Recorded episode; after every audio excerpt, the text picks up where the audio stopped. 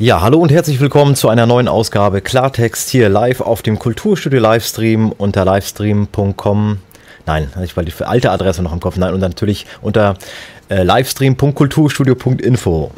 Ja, heute die Ausgabe Klartext Nummer 124 am 27. Oktober 2016 und ich begrüße natürlich äh, ganz herzlich alle Zuhörer bei okitalk.com, dem Bürgerradio aus Österreich und natürlich auch alle, zu, auch alle Zuhörer und Zuschauer, die uns auf anderen Plattformen zuschauen oder zuhören können, die freundlicherweise unseren Stream mit eingebunden haben. Ja, aus dem Kulturstudio-Team ist mit dabei heute aus der Redaktion wieder der Boris. Guten Abend, Boris. Hallo da draußen, hallo Manuel, hallo Michi.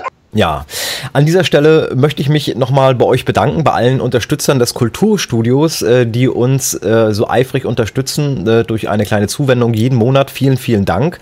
Und ich möchte heute auch nochmal, ja, auch etwas Besonderes nochmal in die Kamera halten. Und zwar haben wir auch mal wieder Post bekommen. Äh, und zwar von der Berit aus Bad Münstereifel, die uns eine, einen lieben Brief geschrieben hat, eine liebe Karte geschrieben hat, ähm, äh, mit einer kleinen Zuwendung. Vielen, vielen Dank, liebe Berit. Äh, äh, ja, ich war sehr begeistert. Ja, das auch nochmal erledigt zum Anfang. Gut, dann kommen wir heute zu unserem Thema äh, und zwar Prestituiert Journalismus aus Liebe zur Wahrheit.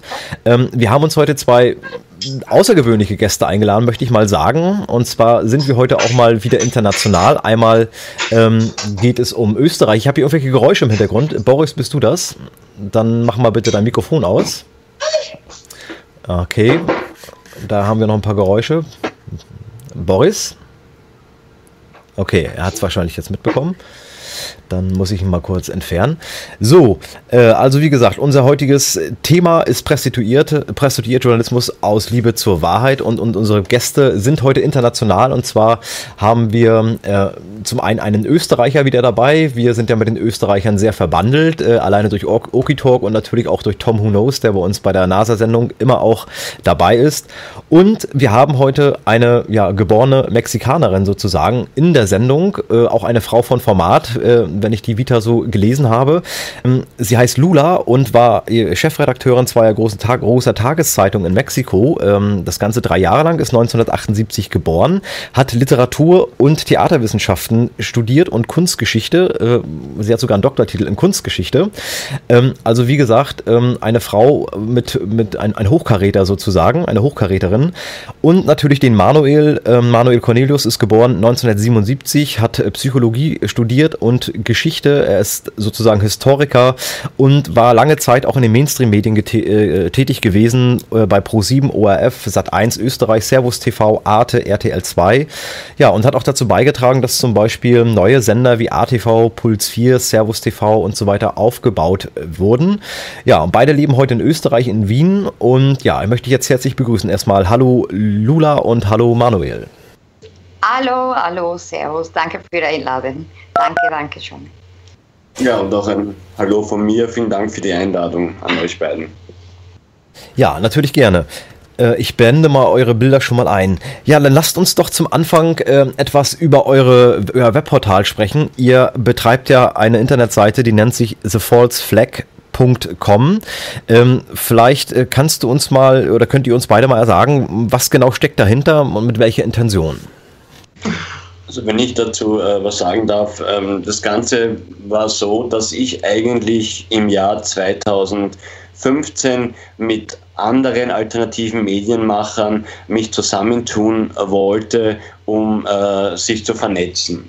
Ja, äh, ich habe dann leider die Erfahrung machen müssen, dass äh, hörst du mich, Michi? Ja, ich höre dich. Ah, okay. Habe dann die Erfahrung machen müssen, dass da kein Interesse besteht. Äh, und dann kam nach einer persönlichen Enttäuschung im Frühjahr 2016 der Entschluss, ich mache mein eigenes Ding oder wir machen unser eigenes Ding, thefalseflag.com, wo wir zum einen äh, die relevantesten Beiträge der alternativen Medien, denn da gibt es ja mittlerweile schon sehr viele. Und ich glaube, dass der Otto normale Medienkonsument da schon ein bisschen den Überblick verloren hat. Und wir wollen da ein bisschen äh, diese Leute auffangen, äh, um ihnen äh, unserer Meinung nach die relevantesten Infos zu bieten auch eigene Beiträge zu verfassen und das Ganze in weiterer Folge ins Spanische zu übersetzen, Das ist jetzt noch nicht online, wird aber passieren, damit wir auch den lateinamerikanischen Markt äh, mit all diesen alternativen Nachrichten bespielen werden. Ja, das ist auf jeden Fall eine sehr, sehr gute Idee, äh, äh, dort auch äh, ja, international wieder sich zu verknüpfen, weil das ist ja das, was glaube ich momentan so auch ein bisschen fehlt, ähm, dass wir äh, sozusagen ähm, ja aufgrund auch der Sprachbarriere, gerade so Spanisch und so ist ja auch nicht, also Englisch spricht zwar jeder, ähm, aber so Spanisch ist natürlich auch eine Sprache, die nicht unbedingt jeder spricht, aber dass man wirklich auch in alle Länder, auch Frankreich und so weiter, äh, sicherlich ähm, ja, Net Netzwerke, äh, Netzwerke erstellt und natürlich dort auch ähm, ja die Stimmung mal abklopft und da sich dadurch vernetzen kann und dadurch auch bündeln kann. Also es ist natürlich ähm, ja eine sehr tolle Idee. Ähm, ja, also wie gesagt, geht auf thefalseflag.com. Dort habt ihr natürlich auch viele Beiträge schon, auch selbstgemachte Beiträge und natürlich auch ein Sammelsurium anderer Beiträge. Ähm, äh, Manu, du hast äh, ja, wie wir zum Anfang schon gehört haben, auch eine lange Zeit äh, in den sogenannten Mainstream-Medien gearbeitet. Äh, wie kommt man denn als Historiker zum Fernsehen? Also, welche Aufgabe hattest du denn da? Es ist eine ganz eine lustige Geschichte. Ich habe ähm, mein Matura gemacht, mein Abitur, wie man das in Deutschland nennt, und habe dann mit meinen Studien begonnen und dann äh, wusste ich lange nicht, äh, ob das wirklich mein zukünftiger Brotberuf werden soll und kann. Und eines Tages, das war äh, im November 99, bekam ich einen Anruf äh, von einem äh, Redakteur, der meinte, er hätte meine Nummer von einem äh, Bekannten und er würde mich doch gerne in eine Talkshow einladen. Äh, und das war damals so eine typische Daily Talkshow aller ähm, Bärbel Schäfer oder Arabella Kiesbauer, so ein Trash-Talk, ja. Und da bin ich dann in diese Redaktion gegangen und sah, äh, dass dort relativ wenige Menschen, also Mitarbeiter noch waren und habe gesagt, du als, als Talkgast äh, eher nicht, aber such dir nicht doch Leute. Und dann wurde ich der Chefin äh, vorgestellt und die gab mir dann ein Probethema. Und das habe ich dann gleich auf die Beine gestellt. Die Sendung konnte aufgezeichnet und produziert und auch gesendet werden. Und dann bekam ich meinen Arbeitsvertrag. Ah, okay, also ging es dann doch recht schnell. Ja. Okay, und, und das war dann eben äh, 99 auf 2000, weil äh, 2000 wurde ja mit ATV der erste österreichweite äh, Privatfernsehsender gegründet. Österreich ist ja da äh, ein bisschen ein Nachwuchsstiefkind, äh, wenn man das jetzt mit Deutschland vergleicht, wo ja RTL schon seit Mitte der 80er Jahre sendet. Ja. Okay. Äh, und was genau hast du denn da gemacht? Also redaktionelle Arbeit oder was, was genau war dein genau. Aufgabengebiet? Genau. Also ich war die ersten äh, drei Jahre Redakteur, äh, ein Jahr bei einem Trash-Talk, äh, bin dann allerdings zu einem äh, täglichen Polit-Nachrichtentalk äh, gekommen, den der Dieter Mohr, den kennt man vielleicht von Dreisat äh, ein Moderator, und die Heide Schmidt, das ist eine ehemalige Politikerin, die damals äh, bei der Jörg Haider Partei war. Diese beiden haben diesen Talk moderiert, da war ich dann Redakteur. Äh, das habe ich drei Jahre gemacht. Und dann äh, 2003 habe ich mich entschlossen, okay, das war jetzt die Medien- und Fernsehwelt, ich möchte mir noch was anderes ansehen und bin dann in ganz was anderes in den Sozialbereich gewechselt, habe mit Kindern und Jugendlichen gearbeitet, habe dort Medien und äh, Projekte gemacht, also auch Fernsehen für Jugendliche. Das habe ich zwei Jahre gemacht. Dann bin ich zu Printmedien gewechselt und musste dann dort feststellen, dass dort irrsinnig gelogen und betrogen wird. Also da, wenn ihr wollt, kann ich da nachher noch ein bisschen näher drauf eingehen, äh, wie das da im, Print, beim, im Printbereich so aussieht. Und dann bin ich 2008 äh, wieder zurück zum Fernsehen und habe die Sendungsgründung von Puls 4 das ist eine äh, Tochterfirma von der Pro7 Sat1 Gruppe äh, mit aufgebaut habe dort Nachrichten gemacht und auch eine tägliche Politik-Live-Sendung, äh, habe dann Sport auch gemacht und bin dann äh, ja, nach mehreren Reibereien äh, zu Servus TV gegangen und hatte dazwischen immer wieder Probleme, über die wir gerne auch sprechen können. Ja klar, also äh, Dieter Mohr ist, glaube ich, äh, hat da so ein sehr markantes Gesicht, glaube ich auch. Ne? Da hat so, äh, ein, äh, wenn ich jetzt den richtigen Dieter Mohr äh, jetzt im, im, äh, im Kopf habe, ich glaube, er hat so ein sehr markantes auch Gesicht. richtig, richtig. Hast du noch Kontakt glaube, zu ihm oder so? Leider nicht mehr. Das ist ja jetzt mittlerweile schon ja 13 Jahre her. Ne? Ach so, okay, na wäre ja ähm, auch mal interessant, vielleicht, äh, äh, der lässt ja auch so manchmal, glaube ich, so wie ich mitbekommen habe, den einen oder anderen Haken fallen. Da macht ja auch eigentlich relativ, relativ gute Sendungen äh, oder Themen, die er auch bearbeitet, finde ich. Ja, absolut, absolut, ja, ja. Ja, äh, ja, lass uns ähm, äh, doch gleich mal, wenn du willst, ein bisschen über, über äh, die Printmedien reden. Also du hast gesagt Betrug. Äh, was, ja. Wie wurde betrogen dort? Also ich war bei einem äh, Printmagazin, das äh, für äh, den Hochkulturbereich äh, zuständig ist. Also man muss sich das so vorstellen, dass die Artikel dort, da ging es vorwiegend um Renaissance, um so Künstler wie Bruegel, Van Gogh, also so äh, äh, hohe Kunst quasi. Dementsprechend waren auch die Werbekunden sehr, sehr hochpreisig. Ja, Bentley, Lamborghini, Cadillac, Dior, Chanel, also alles, was teuer ist, wurde dort äh, inseriert. Und das Logo von dem Magazin war aus 18 Karat Blattgold. Ja, also wenn man das Heft so gesehen hat, dachte man sich, wow, was für ein tolles, schönes Magazin. Der Haken war nur, dass der Herausgeber äh, eine Druckauflage von 30.000 Stück kommuniziert hat und in Wahrheit hat er nur 3.000 Stück drucken lassen. Ja? Und die Werbekunden gingen von 30.000 Stück aus und haben für eine Anzeigenseite 12.000 Euro bezahlt, was ja nicht wenig Geld ist. Wow, wow. Ja, Wahnsinn. Also äh, da äh, wird, wurde also auch vorher schon sehr viel gemauschelt sozusagen. Also nicht nur beim Inhalt, auch bei der Auflage. Richtig. Und äh, das Problem, ich weiß nicht, wie es in Deutschland ist, in Österreich gibt es wohl eine Auflagenkontrolle, nur die ist freiwillig. Ah, okay, also das heißt, äh, Sie melden praktisch das, was wöchentlich, monatlich äh, etc. gedruckt wird äh, und in Deutschland wird das äh, immer abgefragt direkt und dort kann man's, muss man es nicht unbedingt melden, also es ist freiwillig. Ich weiß nicht, ob es in Deutschland auch so ist, in Österreich ist es zumindest freiwillig. Ah, okay. Ja, also wir werden bestimmt äh, das Thema äh, Medien äh, heute den ganzen Tag auch streifen oder den ganzen Abend auch streifen. Ähm, ich würde jetzt gerne vielleicht mal mit, mit Luna nochmal ins Gespräch kommen, ähm, wenn wir schon mal ähm, so eine äh, attraktive Frau aus Mexiko in unserer Sendung haben. Äh, Luna, du bist ja seit 14 Jahren jetzt, hast du gesagt, in Österreich und ähm, warst ja auch lange im Mainstream tätig, äh, allerdings natürlich auf einem ganz anderen Kontinent in Südamerika, Mexiko. Ähm, vielleicht kannst du mal ein bisschen erzählen, was was genau hast du denn da gemacht? Naja, das war eigentlich eine, für mich eine Art, in Journalismus zu kommen, in den Journalismusbereich zu kommen. Das war eine Art von meiner Dramaturgie zu erleben, weil als ich als frustrierte Schauspielerin in Österreich arbeitslos an mich befunden habe, habe ich mir gedacht, ich fange an, statt Dramaturgie zu schreiben, werde ich anfangen, zum Journalismus zu schreiben. Und dann bin ich gekommen auf eine kleine Magazin von meinem Cousin hatte und, und da habe ich angefangen, kleine kulturelle äh, Artikel zu schreiben, touristische Artikel auch ja, auf Englisch und Spanisch ja, für den Tourismus. Und dann bin ich irgendwann gestoßen, dass, dass das mir kein Geld bringt und habe ich eigentlich meine eigene Zeitung äh, gemacht. Der Name war äh, Extra Pacifico oder Extra de Oaxaca. Und äh, ich habe zusammengearbeitet natürlich mit anderen Journalisten. Damals habe ich ein bisschen eine Mentalität von Tourismus, für den Tourismus, für, für die Kultur, für die Kunst. Ne?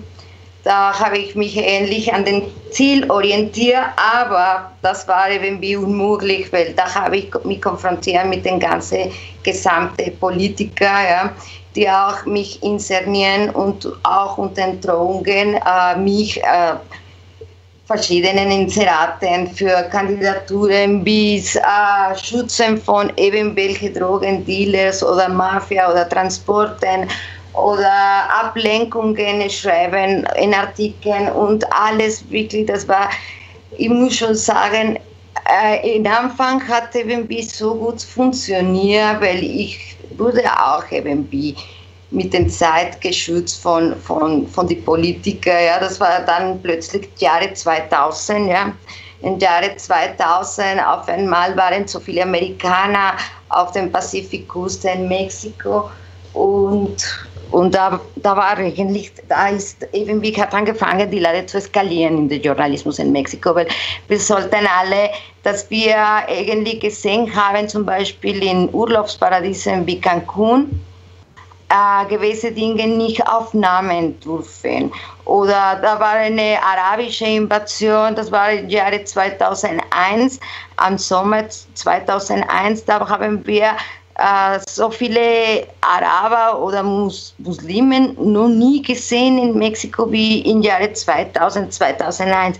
Da wurde uns gebeten, nicht mehr als Journalisten auf die Straße oder auf den touristischen Gebieten äh, dort sein, weil sogar war zum Beispiel Familie von die von der Bin Laden Familie auch in, in Cancun, ne? wenn die wenn die äh, Golf äh, Golf äh, spielen, sondern da, dort in, in Cancun, in, in die große Infrastruktur von Cancun, es gibt so äh, der Club Med und das ist eine ganz äh, beliebte Bereich von der Bin Laden Familie zum Beispiel. Ne?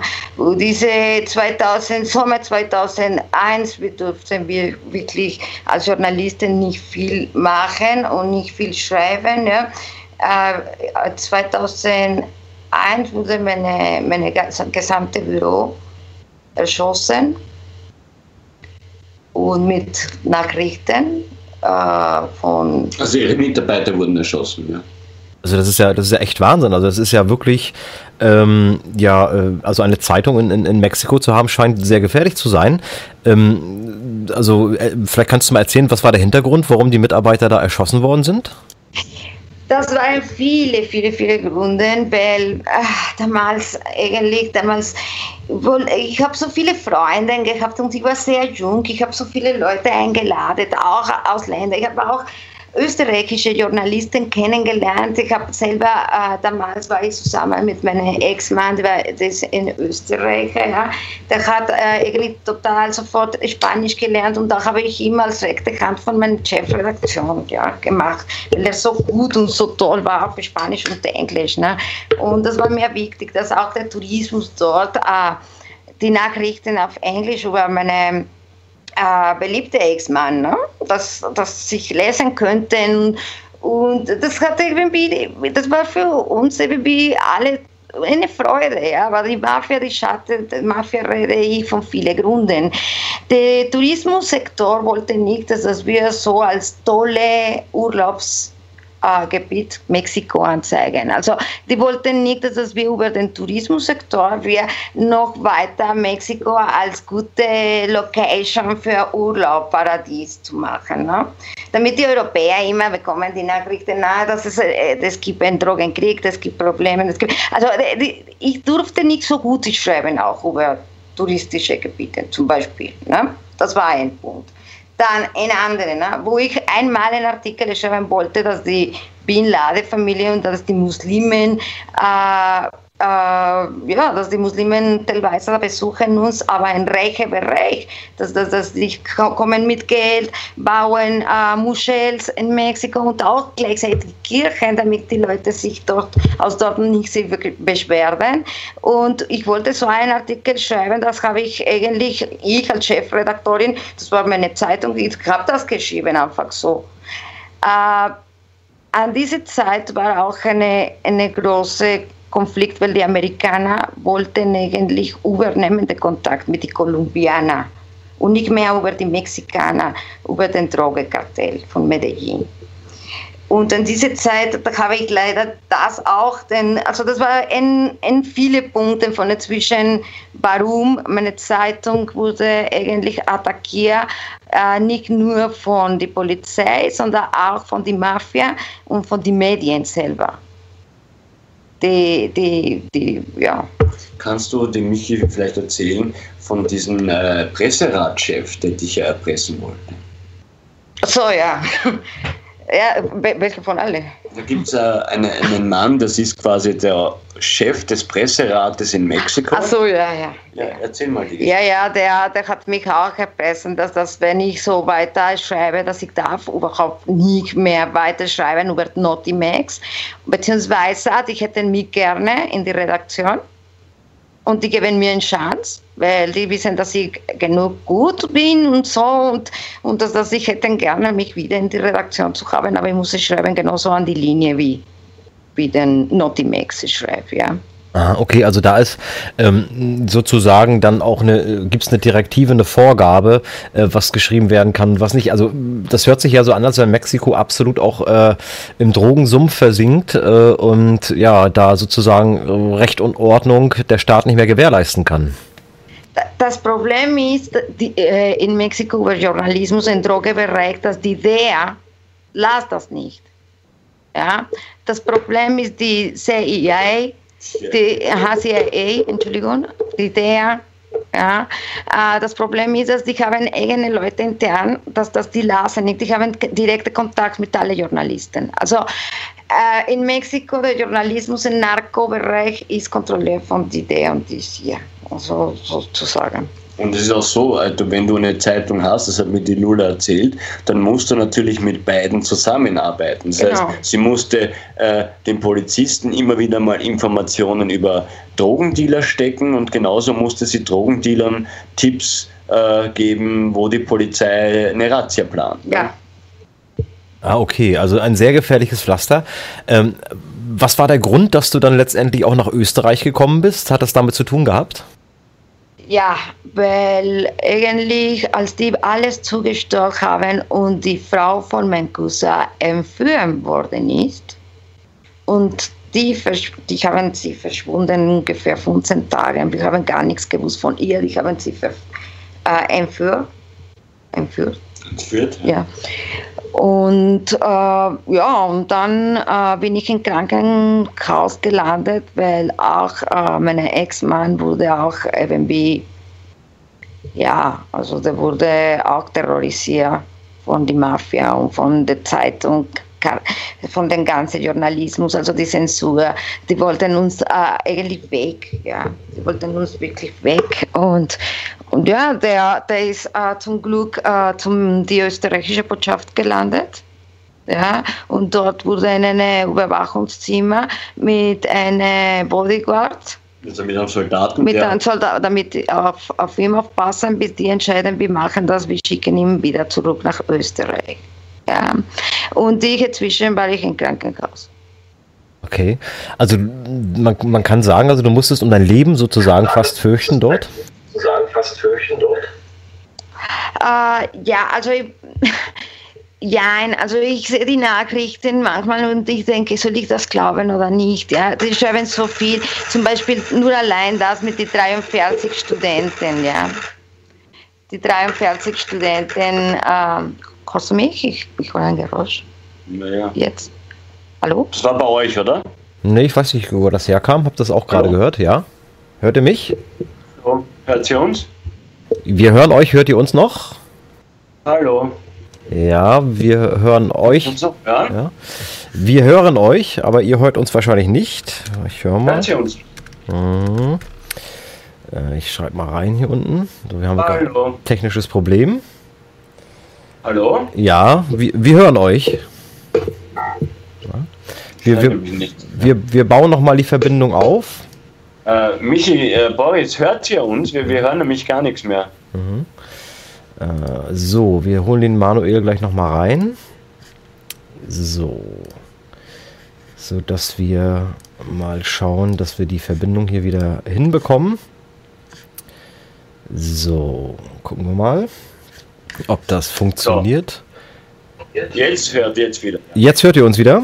Jetzt hört ihr uns wieder? Ja. Ja. Ja, ich habe hier irgendwie auch noch ein kurzes Delay, also wir hören da so ein bisschen, ich höre meine Stimme so ein bisschen im Echo bei euch, aber egal.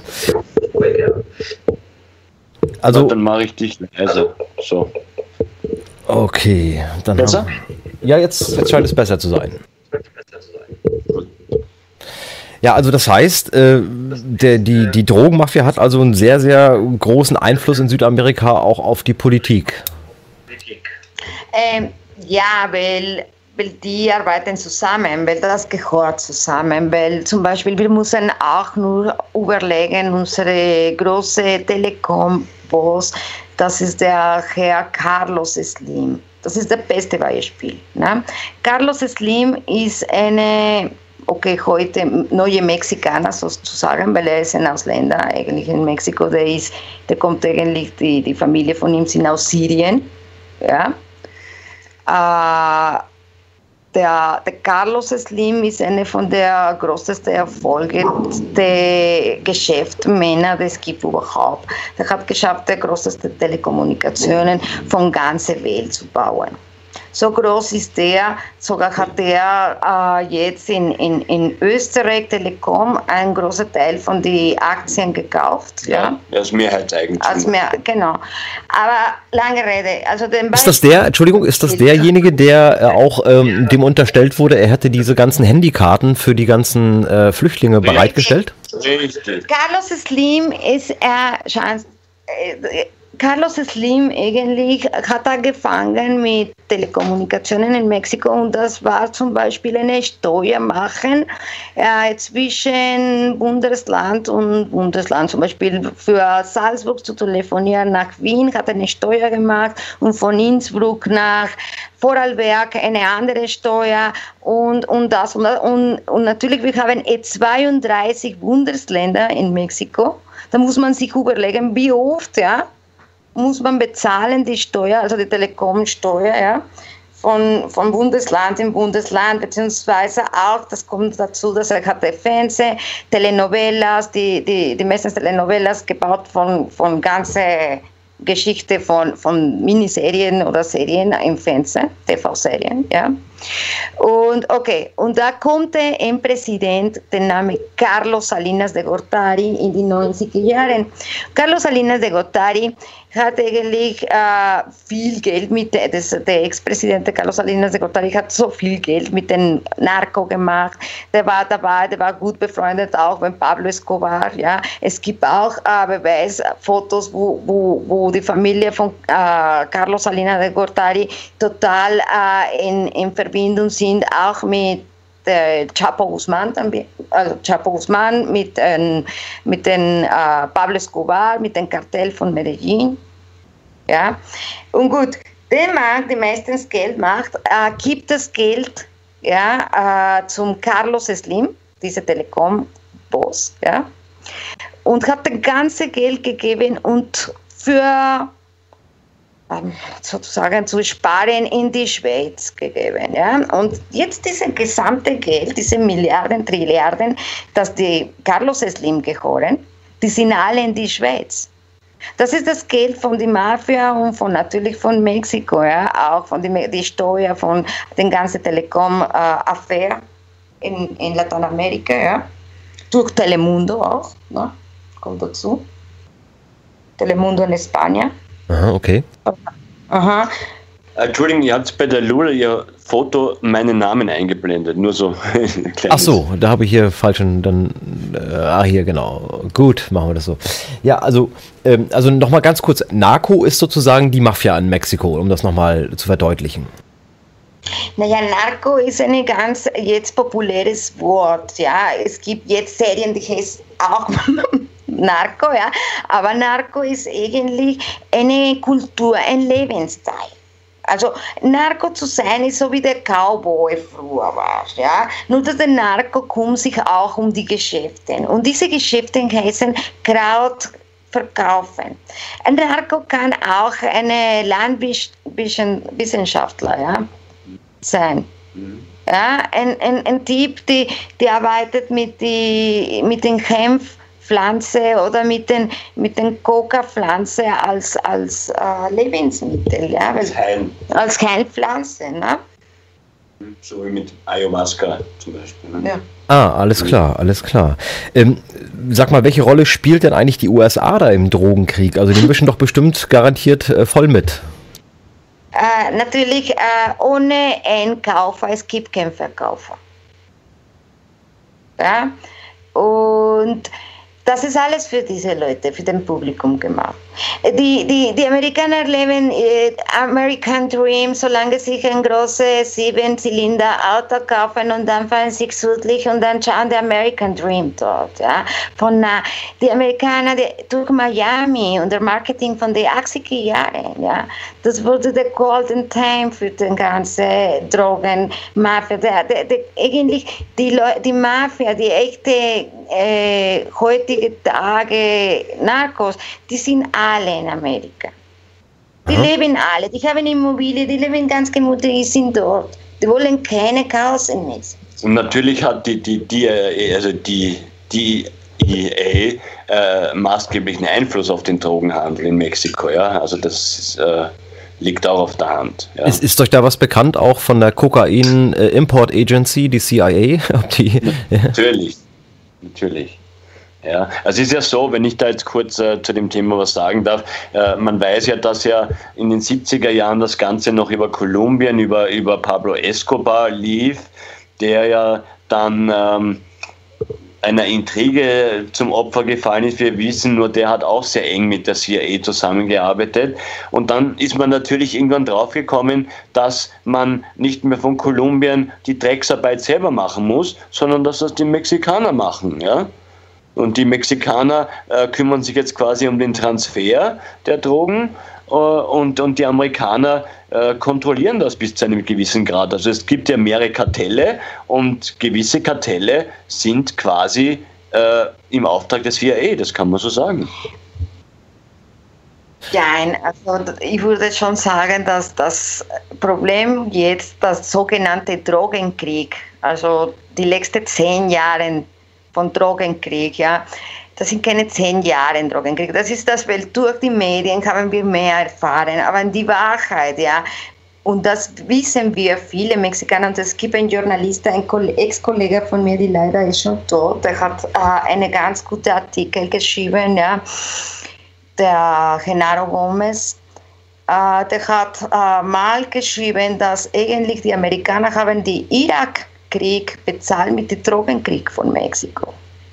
Die konnten sich nur sowas leisten, jahrelang äh, den ganzen äh, Transport von Waffen, das alles nach Irak gemacht haben. Also den ganzen Irakkrieg eigentlich wurde bezahlt mit den mit den Leistungen von den Drogenkrieg in Mexiko. Ja. Und, Und auch, Entschuldigung, mit den Geldern aus äh, Afghanistan von dem Heroin. Ne?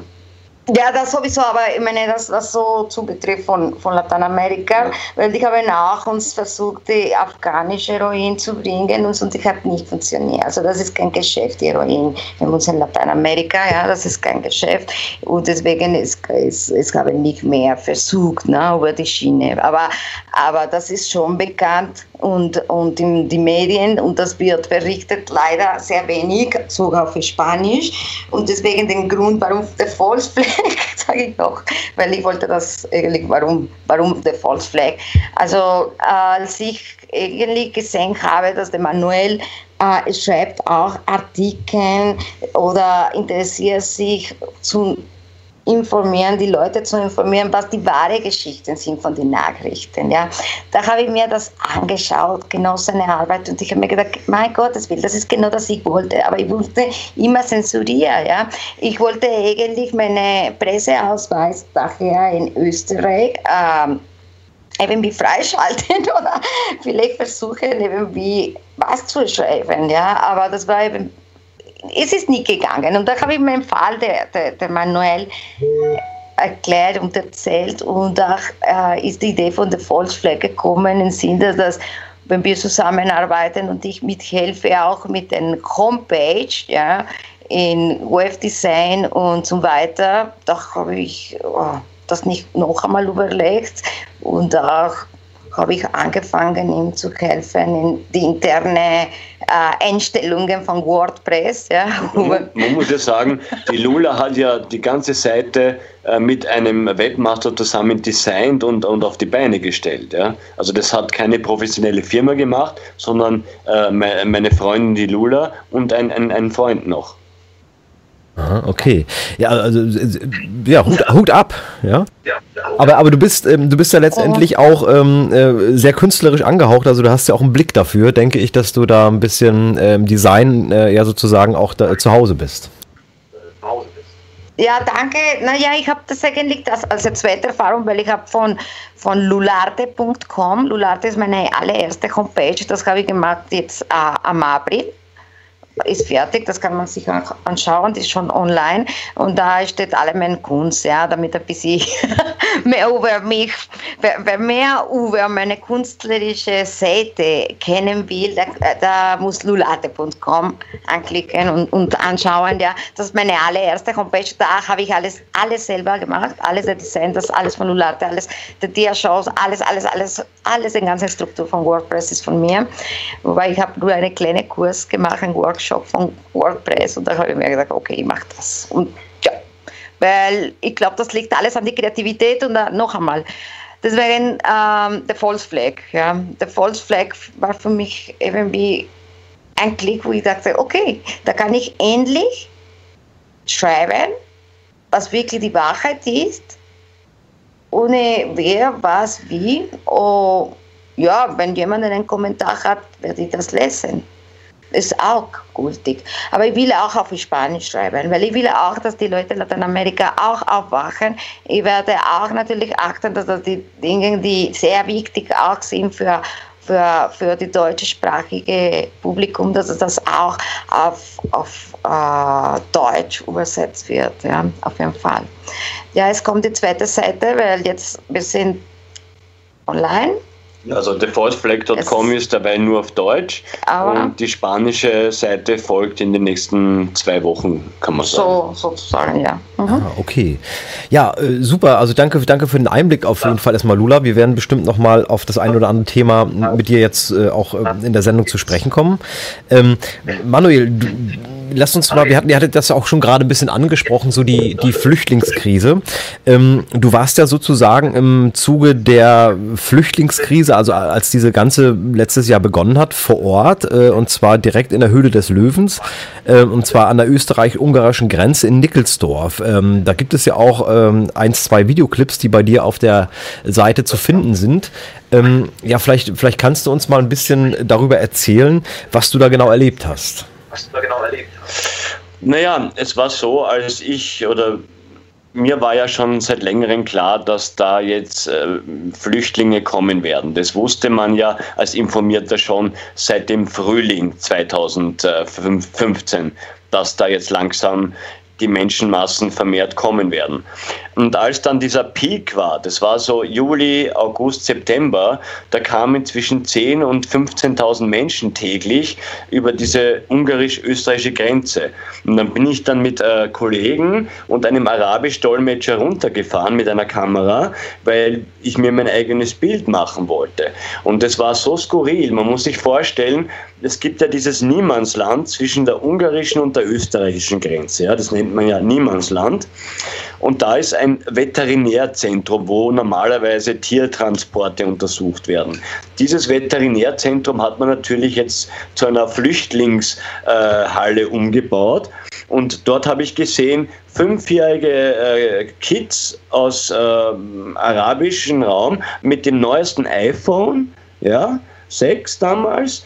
Ähm, dann habe ich gesehen einen irakischen äh, Mann, super muskulös, der Klimmzüge gemacht hat auf einem Lüftungsrohr, das fünf Meter hoch war. Ja? Dann habe ich den interviewt mit meinem Dolmetscher und er hat mir gesagt, er ist aus dem Irak, er ist Soldat und er, er ist geflüchtet, äh, weil äh, er mit dem IS äh, nichts anfangen kann und der, der IS äh, ihm zu gefährlich ist. Ja? Und dann hat er mir auch berichtet, dass äh, die meisten Leute äh, mit gefälschten Pässen kommen. Man kann gefälschte Pässe kaufen. Die kosten zwischen 2.000 bis 5.000 US-Dollar. Mir wurden auch solche Pässe gezeigt.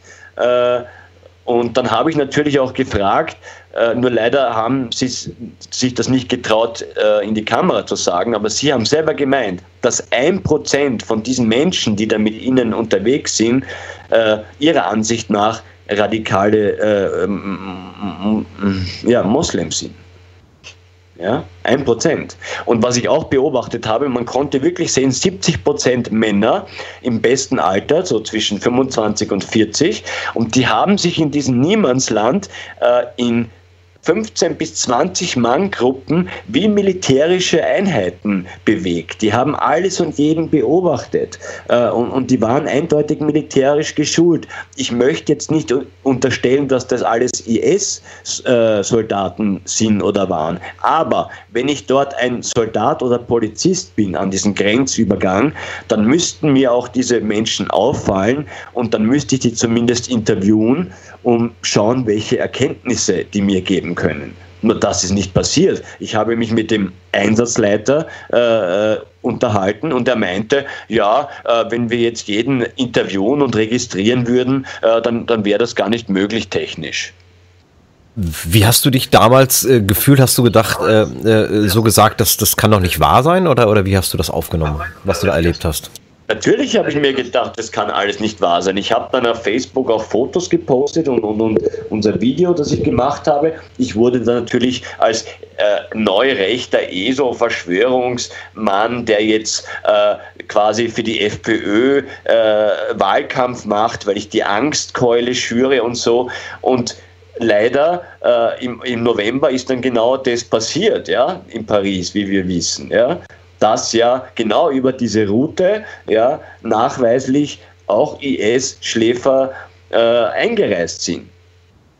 Ja gut, ich meine, das kann das man. Hat mich einerseits, das hat mich dann zwar einerseits bestätigt, aber leider, mir wäre es lieber gewesen, es wäre nicht passiert. Ja. Ja, in der Tat. Also ich meine, das hätte man sich ja natürlich an zwei Fingern abzählen können, dass wenn eine Masse dieser Leute aus diesen gefährdeten Regionen kommt, äh, dass da natürlich ähm, ja auch solche Leute dabei sind. Ähm, denn angekündigt war es ja auch schon. Ähm, wir kennen natürlich alle, die ein bisschen so im Stoff sind, die Hintergründe, also dass auch die Geheimdienste natürlich dort äh, diese Gruppen natürlich finanzieren. Äh, und äh, es war ja hier in Deutschland zum Beispiel, kann ich mich erinnern, äh, von Anfang an äh, die Rede von einer einer, einer, Einbürgerung und dann, wenn man, als man dann ein bisschen recherchierte, fand man sozusagen auch ähm, ja, Pläne dazu, also von der, von der, von der UN zum Beispiel, dass es äh, äh, einige Millionen Einwanderer dann sein sollen in, in äh, Europa äh, und so weiter. Also es, es folgt schon eine Agenda, weil anders ist das ja auch gar nicht zu erklären, oder wie siehst du das? Ja, ich habe mich da mit dem äh, Kilian Kleinschmidt, das ist, äh, der war Leiter des größten UNHCR-Flüchtlingslagers in Jordanien. Ja, das ist äh, ein Lager von der UNO, ein Flüchtlingslager für zwei bis drei Millionen Menschen. Ja, und der hat mir berichtet, dass kurz bevor diese große Völkerwanderung stattgefunden hat, die UNO diesem Lager die Gelder zugedreht hat. Die konnten diese Menschen nicht mehr versorgen mit Wasser, Lebensmitteln äh, äh, und Medizin. Also mussten diese Menschen dann Richtung Türkei weiterziehen. Ja? Und dass dann der Erdogan natürlich das auch als politisches äh, Kleingeld einsetzt, um dann die EU äh, damit zu erpressen, wenn ich jetzt keine Visafreiheit oder so und so viele Gelder bekomme, dann schicke ich euch jetzt so und so viele Flüchtlinge rüber. Ja? Das war ja auch klar. Ja? Ja, wie, wie haben denn dann die, die, die Einheimischen da vor Ort reagiert? Hast du da auch ein paar Stimmen einfangen können?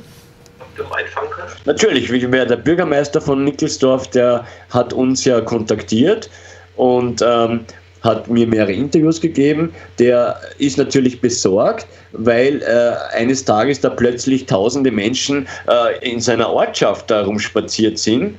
Ja, äh, man hat die natürlich erst versorgt, so gut es geht, nur der will auch Lösungen haben, ja. Äh, und es gab und gibt ja bis heute, wohl jetzt hat es einen leichten Kursschwenk in Österreich gegeben, aber äh, es war ja zu dem Zeitpunkt noch Re Re Refugees Welcome, ja, alle sind gut und alle sollen kommen. Ja. Mhm. Wie, wie, wie groß ich war das? Äh, ich konnte dann ein Pressegespräch äh, moderieren, das wir mit der Gemeinde Nickelsdorf organisiert haben und im Zuge dessen äh, bekam der Bürgermeister, der Gerhard Zapfel, dann eine Audienz beim damaligen äh, Bundeskanzler, dem Werner Feimann. Äh, nur der Werner Feimann ist dann kurz darauf zurückgetreten. Ja. Und was kam da raus? Weißt du das irgendwie? Was kam da raus? Weißt du? Ja, nichts kam dabei raus. Das war Augenauswischerei, ja, damit er ihm halt ein, ein, ein, eine Audienz gewährt, aber rausgekommen ist nichts. Was rausgekommen ist, dass man sich jetzt entschlossen hat durch den neuen äh, Verteidigungsminister, den Hans-Peter Doskozil, der ja vorher im Burgenland auch äh, Landespolizeikommandant war, äh, den ich sehr schätze und der sehr vernünftig ist, der jetzt fürs Militär mehr Geld äh, haben will und äh, der da jetzt auch natürlich stärkere Kontrollen fordert. Ja, weil man muss äh, das Staatsgebiet äh, schützen. Ja. Ja, in der Tat. Ich meine, gerade bei dieser Gefahrenlage, die da ist, ich meine, ich sage ja immer wieder, seit 9-11 müssen wir uns nackig machen. Also ohne jetzt die Hintergründe, dass wir natürlich wissen, dass das alles ähm, natürlich gewollt inszeniert und zugelassen wurde, um halt dieses Chaos zu verursachen. Aber wir müssen uns sozusagen ja ähm, an jedem Flughafen nackig ausziehen, sozusagen. Und ähm, da kommen jetzt gerade aus diesen betroffenen Gebieten, wo die IS wütet, sozusagen äh, ohne Kontrolle die Leute rein. Also das kann man ja keinem mehr mit gesundem Menschenverstand verkaufen. Ja, und das Groteske, was ich jemals gesehen habe, äh, an der Grenze Nickelsdorf, ist der längste Taxistand, den ich jemals in meinem Leben gesehen habe. Das waren ungelogen bestimmt 1500 Autos. Ja? Und dann habe ich so einen Taxifahrer interviewt und habe ihn gefragt, äh, äh, wohin bringt er die Leute? Ja? Äh, ein paar verschwinden in Wien, aber die meisten äh, werden gleich direkt nach Salzburg gebracht. Jetzt frage ich, woher haben die das Geld? Ja, die bekommen Gelder und, und, und, und andere haben die Gelder. Da muss ich mich auch fragen, wenn ich äh, so viel Geld habe, weil eine Taxifahrt von Wien nach Salzburg kostet äh, Minimum 500 Euro, ja, mhm. Minimum, ja, äh, und, und auch Handys und die ganze Reise bis dorthin, äh, äh, warum muss ich dann flüchten, wenn ich so viel Geld habe? Also das, das macht für mich alles keinen Sinn. Wie, wie groß war denn so die Diskrepanz äh, zwischen dem, äh, was du dort vor Ort erlebt hast und von, zwischen dem, was auch in den Mainstream-Medien zu dieser Zeit berichtet wurde?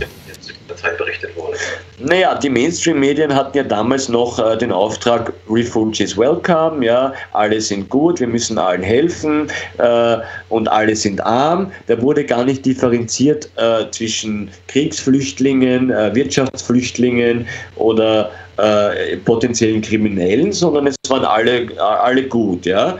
Ähm, das war der Tenor in allen Medien. Und wenn man sich dann nur kritisch geäußert hat, hat man natürlich sofort die Neonazi-Keule oder Verschwörungstheoretiker-Keule übergezogen bekommen. Also ähnlich wie bei uns sozusagen, also ähm, dass hier äh, jeder, der Kritik an dieser Politik äußerte, sofort äh, ja in die rechte Ecke geschoben wurde oder noch Schlimmeres. Ähm, wie sieht denn das momentan in Österreich aus? Wie viele wie viel Flüchtlinge befinden sich da momentan in Österreich und äh, wie ist da auch die Stimmung im Volk zu dem Thema? Zu dem Thema? Naja, offiziell haben wir jetzt derzeit knapp 40.000 Asylwerber. Ja? Das sind jene, die äh, darauf warten, ob sie einen positiven oder negativen Asylbescheid bekommen. Nur die Dunkelziffer ist natürlich viel, viel höher, weil ja viele einfach im Untergrund verschwinden. Es gibt ja radikale Moscheen. Äh, äh in ganz Österreich. Und da ist es nichts leichter für solche Gruppen, sofern sie organisiert sind, dort unterzutauchen. Ja, äh, und, und dort, äh, das sind wie Subkulturen, ja, also die brauchen gar keine, gar keine österreichische Infrastruktur, weil die dort alles bekommen, ja. Und die Stimmung in Österreich äh, hat sich schlagartig geändert. Man hat das ja auch gemerkt an der Bundespräsidentenwahl, als jetzt der äh, Norbert Hofer von der FPÖ ja 50 Prozent bekommen hat, äh, wo ich meine, die Wahl war gefälscht, ja, äh, weil äh, wenn jeden, den du gefragt hast, äh, hat gesagt, dass der Norbert Hofer einfach die besseren Argumente hat, weil auch weil er gegen die EU ist ja, und vor allem, weil er äh, Österreich wieder ein Stück äh, nationale Souveränität zurückgeben will und auch, ähnlich dem Schweizer Modell, die direkte Demokratie äh, einführen will. Aber er wird hingestellt wie der Teufel in Person. Ja? Ja, wie weit kann man dann so einer Person äh, wie dem Hofer auch tatsächlich trauen? Ich meine, er ist erstens Politiker, was schon mal schlecht ist. Und zweitens äh, schon klar. gibt, es, äh, gibt es da ja auch Verbindungen, ähm, so wie wir ja natürlich auch schon mal in der Nase yes. auch besprochen haben, zum St. Georgsorden und so weiter, einige Verbindungen? Nicht okay. Einige Verbindungen. Richtig, er ist beim St. Georgsorden, er ist auch ein Burschenschaftler, das ist keine Frage. Äh, trauen, äh, im Prinzip kann man niemanden trauen von diesen etablierten Parteien. Ja? Nur ich kann sagen, ich hatte mit dem Heinz-Christian Strache, das ist der äh, Bundesparteiobmann der FPÖ, äh, in privater Runde zwei Gespräche und es war für mich total überraschend, dass der Mann, der kennt sich aus, äh, auch bei sogenannten äh, äh, Truther-Themen, ja? ob das jetzt Geoengineering ist oder ob das 9-11 ist, ja? die wissen alle, was da gelaufen ist. Aber die können das natürlich nicht in der Kamera äh, oder öffentlich sagen, weil sonst ist die Karriere beendet. Ja, also ähnlich wie hier äh, bei uns. Also scheint äh, Österreich dann doch ganz ähnlich ähm, äh, die, die, die äh, Systeme zu funktionieren wie hier in, in BRD-Land sozusagen. Ähm, naja, dass, die, dass diese Flüchtlingskrise natürlich auch sicherheitsrelevante ähm, Probleme auslöste, das hat sich ja jeder an zehn Fingern abzählen können. Ich glaube, das BKA sucht mittlerweile äh, 280.000 äh, äh, ähm, äh, Migranten, die abgeschoben werden sollen, aus welchen Gründen jetzt auch immer. Plus natürlich die vielen, vielen, die untergetaucht sind. Äh, du hast es ja schon erwähnt, ähm, es gab ja dann auch danach Ereignisse in Paris, äh, Brüssel, in Deutschland war es dann Würzburg, Köln, Ansbach und so weiter.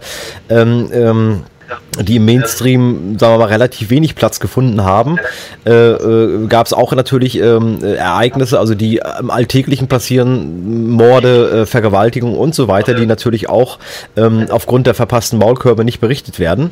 Ähm, wir können vielleicht nochmal auf den einen oder anderen eingehen, zum Beispiel Paris, da gab es ja natürlich auch ähm, Unstimmigkeiten, da sollte man genauer hinschauen, gerade Charlie Hebdo, das sah jetzt mir persönlich nicht nach ähm, Attacke äh, von, von Islamisten aus, sondern eher nach einer ähm, äh, nach einer geschulten Einheit, äh, die dort so aufgeschlagen ist.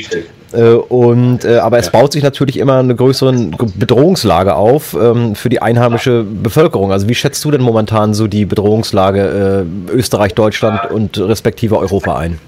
Respektive Europa ein. Meine persönliche Einschätzung, ich glaube, man will einfach äh, in diesem äh, so viel Druck erzeugen, in diesem Kessel, dass die Leute äh, quasi das Feindbild der Österreicher dann die Moslems sind, was natürlich falsch ist. Ja?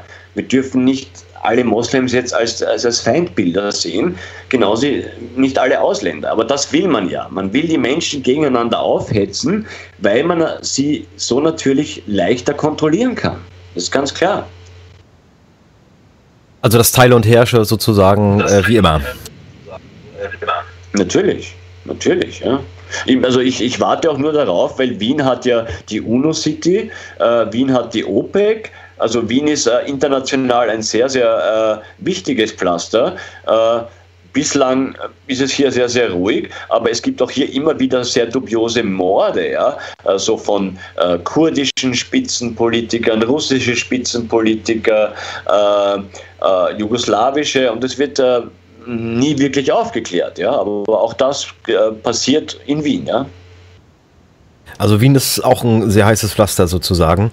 Ähm, gibt es dann, so wie in Deutschland zum Beispiel auch, ähm, oder in der BRD, ähm, dort eine, ein Schwenk auch momentan in der Berichterstattung? Also bis zum Jahreswechsel ungefähr, also bis Köln, äh, hielt man das ja alles unter der Decke, was da so an Sachen passiert ist. Mittlerweile hört man dann doch schon mal das eine oder andere in den Mainstream-Medien, ähm, die dann über Vergewaltigung oder Mord oder wie auch immer oder Gerichtsurteile, die zu Himmel schreien, ähm, äh, dann berichten. Wie sieht das in Österreich aus? Gab es da auch so, so, eine Wende oder ist das immer noch hart an der Linie Refugees Welcome? Naja, man ist schon jetzt zu der, zum Entschluss gekommen, dass man äh, da jetzt nicht mehr wahllos alle Menschen ins Land hineinwinden kann. Allerdings, ihr werdet ja wissen, äh, wurde ja die Bundespräsidentenwahl an, angefochten und die findet jetzt am 4. Äh, Dezember statt. Und derzeit konzentrieren sich die Medien nur, äh, um den Norbert Hofer zu verhindern. Okay. Habt ihr denn äh, inzwischen äh, äh, Briefumschläge gefunden, die kleben? gefunden, die kleben. Also ich, ich bin ja kein Briefwahlwähler, weil ich deutscher Staatsbürger bin. Ich kann hier gar nicht wählen. Die Lula auch nicht. Aber diese äh, Kuverts äh, werden ja angeblich in, in Deutschland gedruckt, was ich weiß. Okay, sehr, sehr verdächtig. Ja, lass uns, lass uns doch ein bisschen nochmal über den, den, ähm, die, die, die Wahl, die da ähm, ansteht, ähm, sozusagen äh, nochmal ein bisschen analysieren. Ähm, also es gab ja jetzt, wie gesagt, diese, diese Verschiebung dieses Termins, äh, jetzt nochmal aufgrund dieser, dieser äh, ominösen Briefumschläge, die nicht geklebt haben. Ähm, was glaubst du, äh, welche Chance hat der Hofer wirklich? Also glaubst du, dass wieder manipuliert wird, dass es nicht, dass er verhindert wird? Ähm, äh, oder glaubst du, dass er eine große Chance Chance hat, tatsächlich zu gewinnen? Also wenn alles mit rechten Dingen abläuft und mittlerweile äh, wird es ja auch OSZE-Wahlbeobachter äh, geben, äh, gehe ich davon aus, dass der Norbert Hofer der kommende Bundespräsident werden wird. Ja. Okay, also es gibt tatsächlich, wird OSZE-Beobachter geben? OSZE-Beobachter geben? Ja. Zum, ja. Okay, das, das ist ja interessant. Das wünsche ich mir mal für die BRD auch. Ja, für die BRD auch. Ja, ja das, das wurde äh, äh, kurz einmal angedacht und dann hat man sich der, der Bundespräsident, äh, Bundeskanzler, der äh, Kern heißt er, der nicht einmal gewählt worden ist. Ja, also wir haben jetzt einen Kanzler, nachdem der Werner Feimann, den ich zuvor erwähnt hatte, äh, zurückgetreten ist, äh, wurde einfach äh, ein Mann, der vorher der ÖBB, also quasi vergleichbar mit der Deutschen Bahn, ja, Chef war, plötzlich jetzt der neue Bundeskanzler. Nie gewählt, aber er ist jetzt der Bundeskanzler. Und der hat gemeint, jetzt holen wir doch die OSZE-Beobachter. Mhm. Okay, also das ist ja interessant. Also da bin ich ja echt gespannt, ähm, was da rauskommt. Äh, wann war das nochmal? Am 4. sagtest du? Nee, am 4. Dezember ist das, glaube ich, ne? Erster, erster ähm, Weihnachtsfeiertag, ne? Richtig, 4. Dezember ist die Wahl. Ja, okay, da haben wir natürlich äh, vorher noch eine andere, ja, ich sage mal in Anführungszeichen spannende Wahl, äh, und zwar in den USA. Ja, am 8. Ah, ja. Genau, am 8. Äh, ähm, November. Ähm, vielleicht mal eine Frage an Lula auch. Ähm, wir haben ja, wie gesagt, gerade Wahlkampf. Wie schätzt du denn diesen Wahlkampf ein? Also ist das wirklich, oder ihr beide, äh, wie ist es wirklich so Establishment gegen Prolet oder einfach nur ein Schauspiel? Oder einfach nur ein Schauspiel. Also da spielen auch viele Gründe. Ich glaube, das ist sehr viel auch Showtime, dass die Amerikaner brauchen, auch vor die Augen der Welt. Ja? Da haben wir zwei Figuren. Äh, von einer Seite haben wir den Trump mit seinem Showtime und äh, Hass an, an Ausländer. Der mag sich total natürlich unsympathisch für das Nachbarsland. Das ist Mexiko natürlich. Ja. Und das braucht natürlich auch Amerika, ja, auch ein, ein so ein, ein Cowboy, ein, äh, da kommen wir wieder auf diese Business Dream, ja, von der American Dream, ne? der typische Typ, die von nichts, ne, der unkultiviert ist, die, die mit Sicherheit nicht so viele Bücher gelesen hat äh, der kommt und macht seinen American Dream auch. Ne? Und das passt auch zu den Amerikanern, ja, zum, zum, zum den ganzen, ja, für die Politik, ja. Und da haben wir auf der anderen Seite die Clinton, ja. Ich mag ehrlich gesagt, ich weiß es nicht, wenn, wenn, wenn das, wenn das äh, zum Aussuchen wäre, ja, ob der Trump oder die, die Clinton, ich würde keine von den zwei wählen. Aber ich glaube, dass es eigentlich die, mit den Clinton mindestens äh, vor der Sieg von Lateinamerika, ja, von, von, von der Sicht von Lateinamerika, was passiert, wenn die Clinton gewinnt? Wenn die Clinton gewinnt, bleibt alles gleich. Die Kartelle bleiben gleich, äh, die alle äh, äh, Drogenkartelle in Mexiko werden genauso gleich äh, funktionieren, kommen in, über dieselbe Schiene. Da wird nicht so viel mehr Chaos oder dasselbe Chaos bleiben wie jetzt die letzten zehn Jahre. Die eigentlich diese Drogenkrieg wurde sehr gut koordiniert jetzt die letzte Zeit mit den Obama, also seit Obama äh, Präsident ist. Ich muss schon sagen, dass es hat mindestens sich erkannt, welche sind welche Kartellen. Früher war die Kartellen in Mexiko. Jetzt, seit Obama es gibt, haben wir Namen des Kartelles, haben wir Namen auch von von, von Los Zetas, ja, haben wir kein Zapatismo mehr, haben wir jetzt die Zetas oder haben wir die Michoacanos, na, die, die, die sind eigentlich Serienmorden, die haben sich entwickelt, alle ausgebildete äh, Amerikaner, die haben Krieg gemacht in Mexiko und in Kolumbien. Ja. Also wenn die Clinton bleibt, das würde eigentlich für den Kartell, wenn wir für die Kartellen dasselbe bleiben, also gleich bleiben. Wenn den Trump gewinnt. Trump will der Kontakt direkt mit den Kolumbianern. Der Trump mag keine Mexikaner. Da wird der Kontakt direkt mit den Kolumbianern und es wird Probleme geben. Wenn der Trump gewinnt, wird der Drogenkrieg noch eskalieren in Lateinamerika. Bis die Patagonia. Weil jetzt der Trump auch äh, über seine Leute, ja, die, die machen eine neue Route, neue Entwicklung. Jetzt ist Patagonia dran, ja.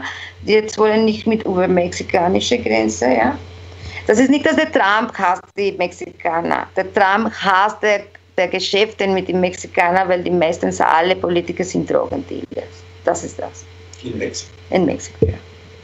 Wie, wie, wie, Und keiner will ein Land als Nachbar, ja, der, der, Entschuldigung, der, der, wo die, die, die, die Präsidenten oder die Politiker, ja, genau die Geschäfte machen von, von was du machen willst. Ne? Der, der, der hat Kolumbia ganz gute Beziehungen in Kolumbia, der hat ganz gute Beziehungen in, in Argentinien, ja, in Chile, in Bolivia. Äh, der Trump äh, ist irgendwie in meiner Meinung nicht charismatisch, aber der kommt mit Geld dort und, und begeistert die Leute. Ne? Na, ich denke, das war natürlich äh, anscheinend nie anders. Ähm, also, äh, wie, wie, wie, wie groß äh, seht ihr denn die Chance, dass vielleicht sogar die Wahl noch ausfällt? Ich meine, da gab es ja auch schon äh, so ein paar äh, Gedanken, die wir uns gemacht haben oder auch zum Beispiel ähm, zusammen mit Amok Alex und Frank Stoner äh, in deren Show. Ähm, und der Amok, der Alex hatte sozusagen ähm, die Theorie auch gesagt, dass es eventuell gar nicht mehr zu einem, ja, zu, ein, zu einer neuen Wahl kommt oder vielleicht wird die Wahl noch stattfinden, aber irgendwas wird noch passieren. Ähm, vielleicht Unruhen, Bürgerkrieg. Wir hatten ja dieses Aufbegehren dieser Black Lives Matter, dieser Soros, äh, äh, ähm, ja, ist, ist, ist Soros gesteuerten Organisation sozusagen. Ähm, der Wahlkampf ist wirklich, wird sehr brutal ausgeführt, kann man sagen. Ich meine, es geht letztendlich momentan nur um Sex, äh, wenn man das jetzt äh, auf die auf die letzte, ähm, äh, auf die dritte Auseinandersetzung dort mal bezieht. Äh, da geht es ja nur noch, wer hat am meisten oder am wenigsten vergewaltigt oder belästigt oder wie auch immer. Ähm, es, Im Sachthemen geht es da nur relativ wenig. Ähm, aber es sind ja auch Handgreiflichkeiten dazwischen. Da gab es ja dann auch nochmal einen Journalisten, der das aufgedeckt hat, äh, wie auch dort von Clintons Wahlkampfbüro sozusagen dort Unruhestifter ähm, äh, etabliert werden, um halt dann auch gewisse Bilder für die Presse zu, zu äh, liefern.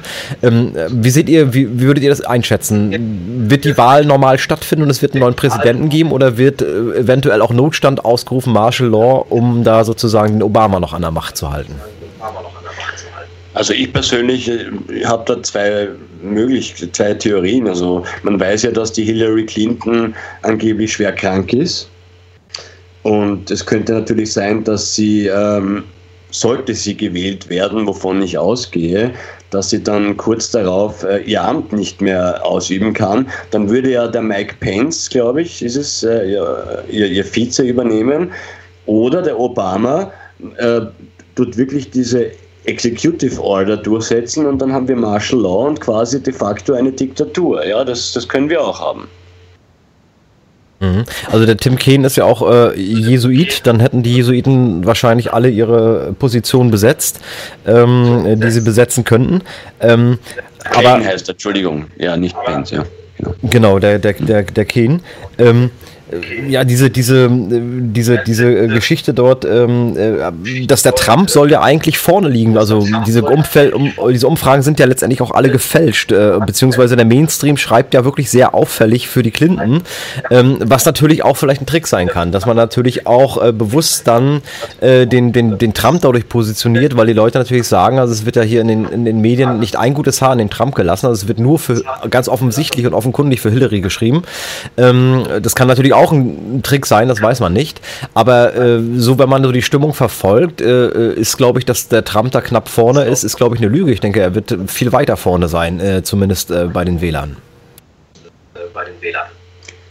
Das, das glaube ich auch. Also ich glaube auch, dass der Trump äh, äh, wesentlich beliebter ist, weil er ja auch, wenn man jetzt das mit der Clinton vergleicht und wir alle kennen Hillary Clinton, wir wissen um ihre Verbrechen. Ich, ich erwähne jetzt nur mal Sy äh, Libyen. Ja? Wir wissen, dass diese Frau äh, in Libyen maßgeblich dazu beigetragen hat, dass äh, Sirte, die Heimatstadt, wo Gaddafi ja herkommt, ja, äh, von diesen äh, radikalen Söldnern äh, gestürmt äh, wurde, wo man ja weiß, dass diese Herren, diese radikalen Leute, äh, keine Frauen dulden, ja. Und dann äh, äh, positioniert sie sich als die Hüterin der Frauen und Menschenrechte und in Libyen hat sie genau das Gegenteil praktiziert, ja. Sie unterstützt dort äh, wie überall diese, diese Terrortruppen, äh, Al-Qaida, ISIL, IS, egal wie wir das jetzt nennen wollen, ja.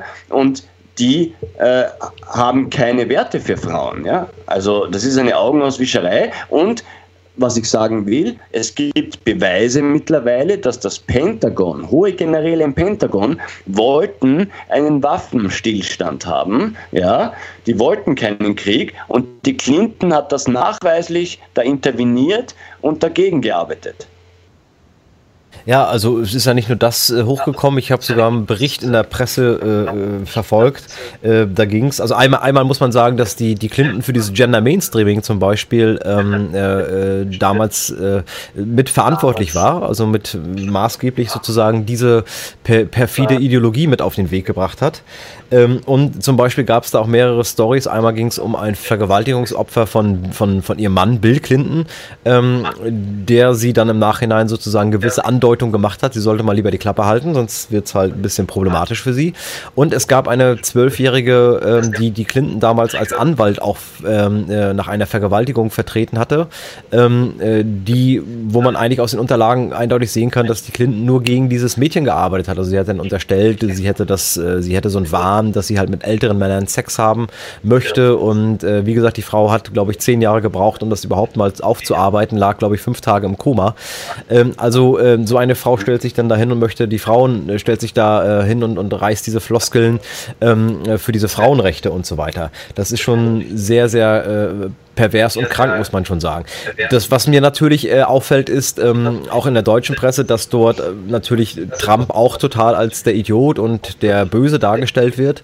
Ähm, teilweise die Hillary auch, aber in anderen Artikeln. Aber es bringt keiner äh, irgendwie mal den Zusammenhang äh, dahin, dass man sagt, ja, warum sind überhaupt zwei solche Leute äh, Kandidaten in einer Präsidentschaftswahl in den USA?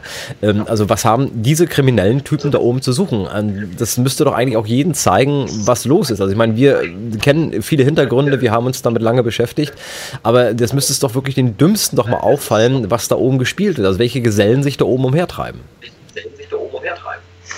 Ja, ich glaube einfach, dass äh, die, die äh, deutsche Bevölkerung oder die mitteleuropäische Bevölkerung äh, einfach wirklich noch glaubt, dass die Politiker das ernst meinen. Ja, wir brauchen uns ja nur 2008 erinnern, als Obama kam mit We Are Change. Da war ja dann die Euphorie, das ist jetzt der neue Kennedy und so. Und, und, und, und die schlucken das, ja. Und, und, und, und dann im Nachhinein ärgern sie sich wieder, aber es ändert sich nichts. Ja, also wie gesagt, ich sehe da bei Trump auch nicht ähm, den Heilsbringer. Also ähm, ich, ich, ich hatte noch eine andere Theorie. Ich, ich, ich hatte da noch eine andere Theorie, die kann ich ja mal ganz kurz äh, auch, auch einbringen. Und zwar, ähm, ja, kann ich mir durchaus vorstellen, äh, wir wissen ja, es, die, die Elite ist in gewissen Clubs äh, veranlagt und es gibt natürlich auch viele Leute, die ganz viel Geld haben, aus unserer Sicht zumindest, aber natürlich für die, die im Club sind, äh, auch kleine, kleine Leuchten sind. Also es kann auch schon mal ein paar Milliarden sein, 40 Milliarden, 50 Milliarden, bist du noch niemand für die, beziehungsweise nicht in den richtigen Clubs. Ähm, und dass die natürlich auch genau genau wissen, in welche Richtung dieses Boot hier äh, äh, gesteuert wird und auch natürlich erkennen, dass sie dadurch, dadurch auch Nachteile haben werden, wenn nicht sogar mit rasiert werden, wie all die anderen. Und äh, dass die vielleicht auch äh, den Trump sozusagen mit unterstützen oder ins Rennen schicken, dass sie äh, da eventuell diese alte Kabala, wie man so gerne sagt, äh, ähm, die alte Kabale sozusagen aushebeln möchte. Ähm, wäre eine Theorie, ja. Ich weiß nicht, ob es so ist, aber ich könnte mir das zum Beispiel vorstellen, weil es natürlich auch, diese Elite ist natürlich nicht, nicht homogen, ja. Also da gibt es sicherlich auch ähm, Kräfte, die dort gegeneinander arbeiten, auch Machtanteile kämpfen. Ähm, ja, wie, wie schätzt du das ein? Könntest du dir sowas vorstellen? Absolut, ja. Also äh, es ist, man kann leider heutzutage gar nichts mehr ausschließen. Ja. Und, und ja, natürlich, da, da hast du vollkommen recht, Micha. Äh, wir wissen alle, Trump äh, gehört ja genauso zum Establishment. Ja, auch wenn das immer gerne so gesagt wird, nein, er, er wäre das nicht.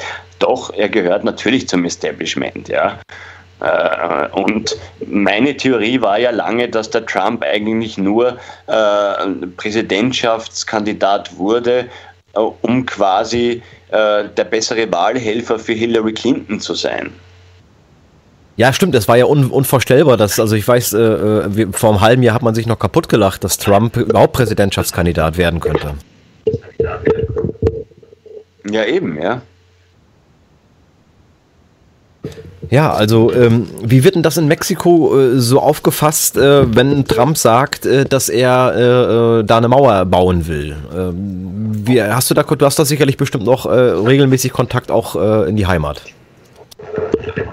Ja, also eigentlich in Hörst du mich? Weil ich habe, ich höre die ganze schlecht jetzt. Ja, ich höre dich. Hallo? Ja, ich höre dich. Okay.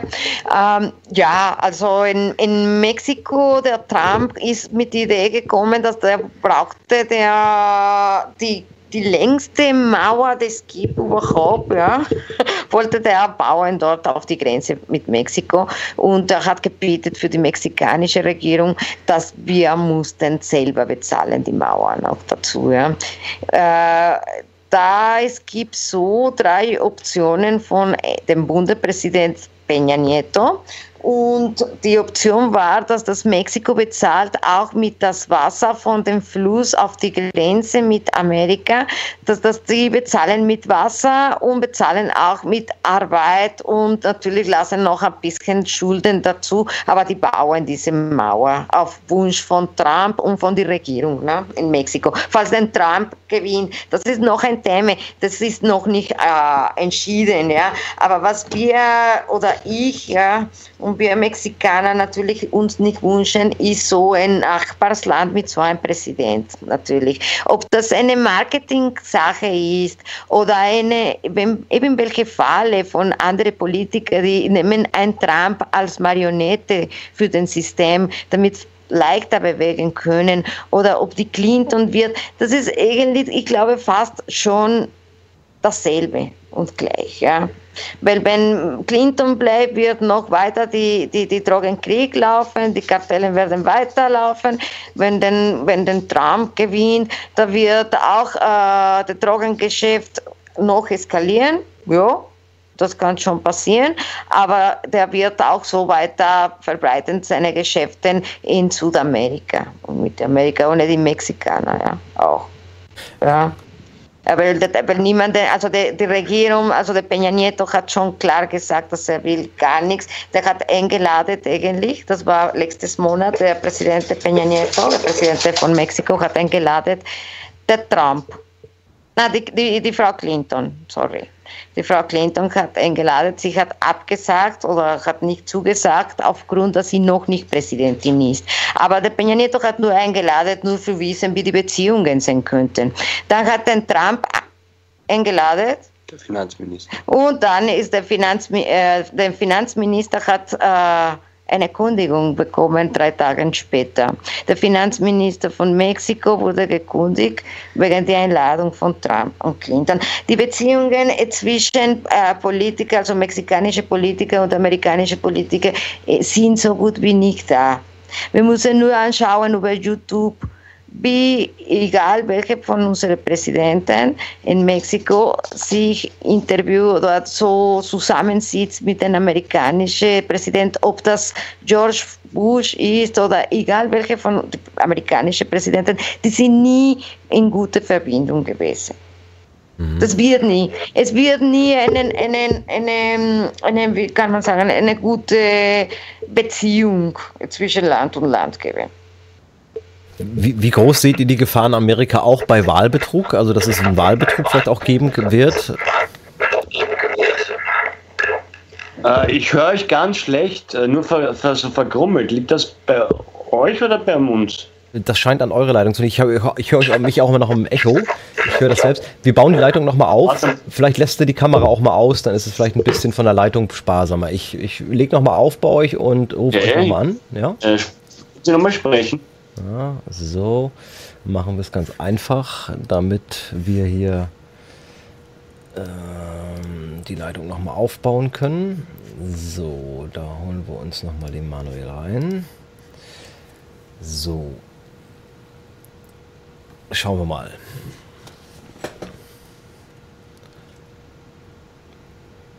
Wie es aussieht. Ja, momentan kommen wir anscheinend nicht durch. Ich hoffe, Sie sind nicht über die Leitung gegangen des mexikanischen Multimillionärs. Ja. ja, Boris, du bist auch noch da? Hallo. Ich bin auch da, ja. Ja, ach, da kommen Sie wieder. Alles klar. Hallo. Hallo Manuel. Ja, jetzt geht's wieder. Okay, vielleicht mach einfach die Kamera ja. aus, vielleicht spart das ein bisschen Kapazität in der Leitung bei euch. Dann äh, haben wir das vielleicht nicht mehr. Äh, manchmal muss man die Leitung dann nochmal neu aufbauen. Ja, jetzt geht's ja wieder. Okay, okay. Ja, also wir waren beim Wahlbetrug stehen geblieben. Also wie groß die Richtig. Gefahr ist, äh, ein äh, Wahlbetrug in Amerika. Ich meine, das war ja bei der letzten Wahl, beziehungsweise bei der Obama-Wahl war es ja eigentlich auch schon sehr, sehr skurril. Äh, wir haben ein ganz anderes System, aber vielleicht mal eine Einschätzung von euch. Ja, wie gesagt, also ich bin ja persönlich der Meinung, dass es keine freien Wahlen mehr gibt in den USA. Ja. Also ich glaube, dass das hundertprozentig gefälscht wird, alleine weil ja wir wissen, dass die Firma Diebold mit diesen Wahlmaschinen da ja äh, schalten und walten kann, wie sie wollen. Ja. Also ich glaube, selbst wenn Trump wirklich äh, die Mehrheit der US-Bürger hinter sich hätte, glaube ich nicht, dass er gewinnen wird. Also du hast auch die Befürchtung, äh, diese Wahlautomaten, äh, die gehören doch irgendwie äh, George Soros über drei Ecken oder wie war das? Ich weiß nicht, ob sie George Soros gehören, aber sie gehören einer Firma Diebold. Und ähm, das Diebold ist bekannt, die machen sehr viele Geldautomaten, auch in Deutschland und in Österreich. Und es gab da mal vor ein paar Jahren so eine, eine, eine, eine Bürgerrechtlerin, die äh, bewiesen hat, wie leicht man diese Wahlen, äh, Wahlautomaten manipulieren kann, indem man der, die Stimmen von einem Kandidaten innerhalb von drei Sekunden äh, dem anderen Kandidaten zuschieben kann. Ja? Ja, also es ist unglaublich, dass so ein Wahlsystem generell zugelassen ist. Aber ja, wie gesagt, äh, das blüht uns wahrscheinlich hier auch noch mehr bei unserer Scheindemokratie. Ähm, äh, ja, vielleicht können wir noch mal ein bisschen auch das Thema Südamerika noch mal ein bisschen besprechen. Ähm, ja, klar. Äh, und zwar, äh, man hört ja hier auch relativ wenig, äh, muss man dazu sagen. Das liegt natürlich zum einen daran, dass natürlich auch in Europa jetzt äh, auch die Hütte brennt, auf Deutsch gesagt. Ähm, äh, vielleicht könnt ihr uns mal ein bisschen auch in Form bringen, ähm, was äh, so aktuelle Sü äh, ähm, Nachrichten aus Südamerika betrifft. Also wie, was sind da so die Brennpunkte gerade? was was äh, sind da so die wichtigsten äh, Ereignisse, die da gerade so in den letzten Wochen und Monaten passiert sind? Naja, also jetzt ähm, dem Wahl, also den, dem Wahl in Amerika ist bei uns natürlich eine große Thema. Ja. Das sind eigentlich die, die Nachrichten, die wir in Lateinamerika jetzt sehen, ja, die, sind, die, die kommen rund an die Uhr mit dem Wahl, ja, äh, von die Drogenkartellen, ja, wird eigentlich eventuell nicht mehr was geschrieben, so, ja. Wir haben eigentlich keine Statistiken mehr, so, die, die, die fixiert sind. Wir wissen nur, dass das bis äh, dieses Jahr 50.000 Leute sind gestorben beim Drogenkrieg. Ja. Äh, wenn die Nachrichten jetzt ist rund an die Uhr Banalität pur, ja, so wie die, die, die, die Camp in, in, in Amerika, ja, Äh, vielleicht kommt ab und zu eben wie das mit den Muslime-Invasion. Das ist schon ein Thema. Wir haben auch eine kleine Muslime-Invasion und das reden wir nicht als Invasion, die sind auch Fluglinien. Also es gibt auch Fluglinien aus Afghanistan, aus Afrika. Hat meine, hat meine Mutter auch ein paar Fotos auf Facebook gepostet, wo sie auch äh, Fluglinien aus Afrika, wie, wie haben das geschafft, durch den Atlantik bis nach Mexiko. Das ist immer wieder noch ein Mysterium. Und äh, andere Länder in Lateinamerika, wo geht es da gerade zu, deiner Meinung nach? Ey, lass mich ganz kurz nochmal nachhaken. Äh, äh, ja? wer, wer, versorgt denn da die Flüchtlinge in, in Mexiko? Also Mexiko ist ja auch nicht so ein reiches Land. Mm, ist ein reiches Land, ja. Das kann man auch in der Statistik auf Platz Nummer 6 sehen, ja, von den reichsten Ländern der Welt. Aber das Geld ist nur für gewisse Leute oder Kreise ne, von Leuten. Na, es gibt kein Geld für die Fluglinien. In Mexiko, wenn du Fluglinien bist, ja, natürlich, es gibt sicher, wo du vielleicht übernachten kannst in das Haus von irgendwelcher Person, die denkt sich, ah, der arme der arme Obdachloser will sich was zum Essen geben, ja, und was die Leute dort mithelfen und eben wie die, die Gesellschaft dort, ja, was macht für die Armen, ne, die, die, die mehr brauchen, ja, die Leute, die nichts haben, ja, aber jetzt sind wirklich äh, Fluglinien, wir haben Fluglinien aus Afrika und Fluglinien, äh, arabische Fluglinien, wo sogar die Mexikaner, ja, in eben welchen Strand in Oaxaca oder in Chiapas, Grenze mit Guatemala, Fluglinien gefunden haben, so 20 Leute ne, im Plastikboot. Und kein versteht die Personen dort, weil es gibt Leute auch in Mexiko, die kein Englischkenntnisse haben, ne? vor allem die kleinen Kommunitäten. Und da wird, okay, ja, der kann Arabisch, der kann nicht anderes, ja, und der muss sich anpassen, die Flüchtlinge dort. Ja. Wir haben keine, Probleme, keine kulturelle Probleme von dem, was machen wir mit den Flüchtlingen. Wir müssen alle Arabisch lernen, damit wir uns verstehen mit den Flüchtlingen. Oder wir schicken alle in die Schule die Flüchtlinge. diese Themen sind nicht in Mexiko Themen. Ja, äh, die Flüchtlinge, die kommen dort, das wird genauso passieren wie die Juden, die, die gekommen sind nach dem Zweiten Weltkrieg, das wird auch passieren wie die Asiaten, die nach dem Vietnamkrieg gekommen sind. Die haben sich alle angepasst in Lateinamerika. Es gibt bei uns in Lateinamerika eine, ein Ding, das ist Mi Casa Tu Casa, ja, und die Ausländer, die werden sich dort anpassen. Die lernen sogar unsere Sprache sehr schnell. Ja, weil weil wir haben eigentlich nicht so die, die Möglichkeiten vielleicht oder wollen wir das uns nichts geben. Es kann auch sein, dass, dass wir eine multikulturelle äh, äh, Gesellschaft machen können. Dafür äh, die Mexikaner oder die Bolivianer zum Beispiel in den Sinn, ja, die Bolivianer äh, durch den, den Morales, Evo Morales, äh, muss schon sagen, die, die sind, wir sind in Lateinamerika eine große Gesellschaft ohne die Amerikaner. Ja? Nur allein das Wort Gringo, ja, das bedeutet Green von der Farbe Grün und Go, so wie gehen auf Englisch. Ne? Gringo, diese grüne Uniformierte, die bitte gehen muss, ja, der Gringo, ja. Und für uns in Lateinamerika, wir sind eine große Gesellschaft, ja, aber ohne die Amerikaner wer, wer eigentlich, das, obwohl die Amerikaner sagen, dass die gute Gesellschaft und so gute Beziehungen mit Argentinien haben. Und das kann man eigentlich in alle Zeitungen äh, sehen von Lateinamerika, wo die amerikanischen Präsidenten kommen auf Besuch. Wie wird das geschrieben von denen? Nur der Evo Morales, was in die UNO-City gesagt hat, in Wien, und jedes Mal, der äh, George Bush Junior ja, die waren in einer Konferenz, in einer riesigen Konferenz in die UNO City. Das war im Jahre 2012. Und, und äh, Evo Morales hat gemeint, da riecht nach Teufel, nach Höhle, nach Säure riecht und stinkt alles, sagte der Evo Morales. Und wenn jemand mich fragt, warum, dann müssen wir uns danken von der äh, Bush-Familie.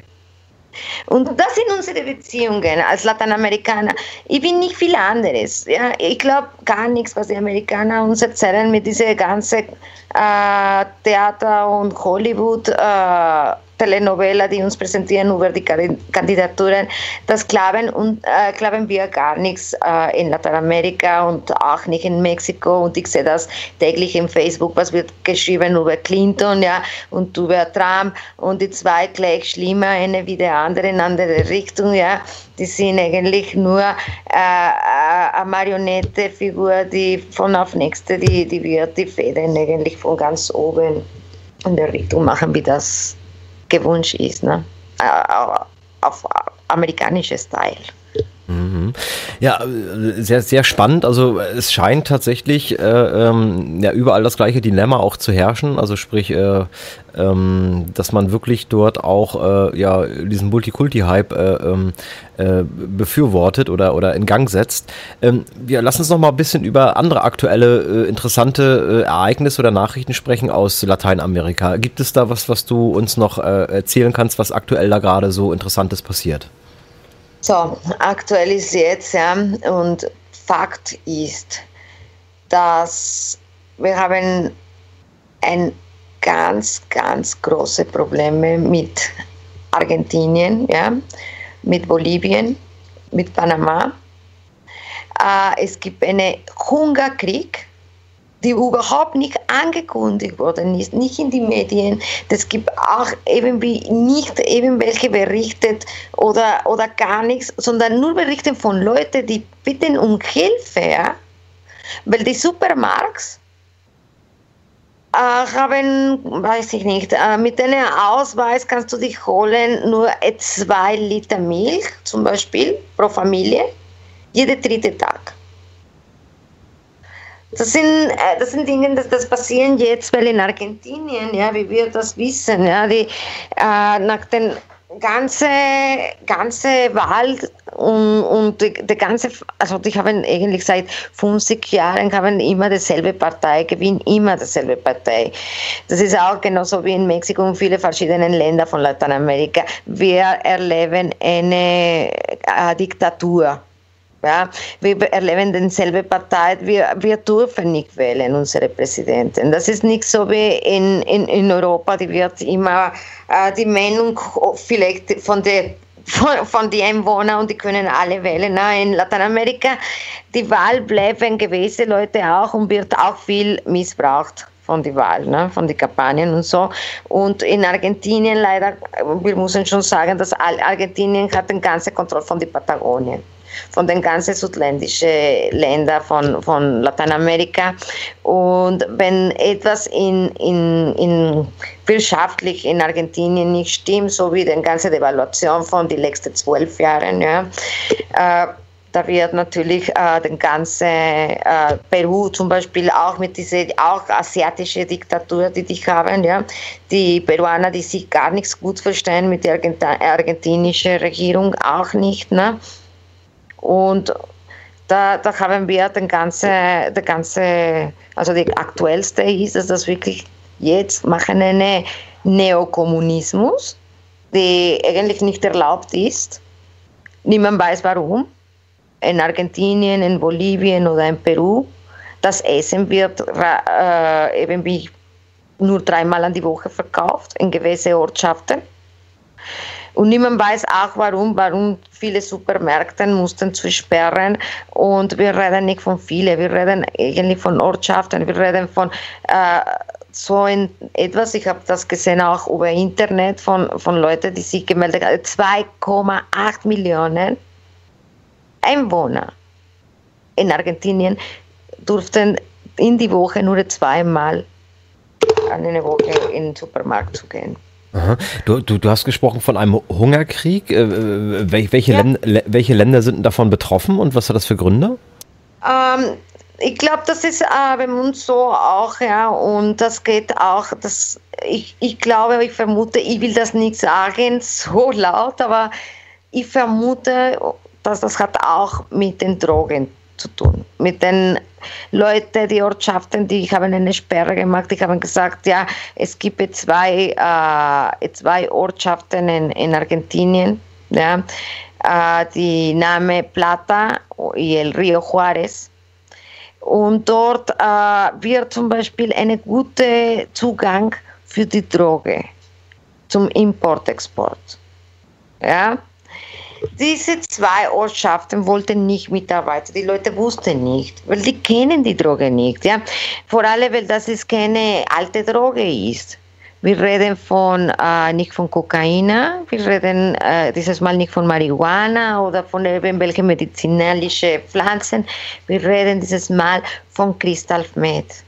Ja, kannst du vielleicht erzählen, dass, weil das wissen ja auch die wenigsten äh, in Europa, dass ja Kokain quasi äh, am, am, nicht am Aussterben, aber out geworden ist, auch in den lateinamerikanischen Ländern, weil ja äh, Crystal Meth viel billiger ist.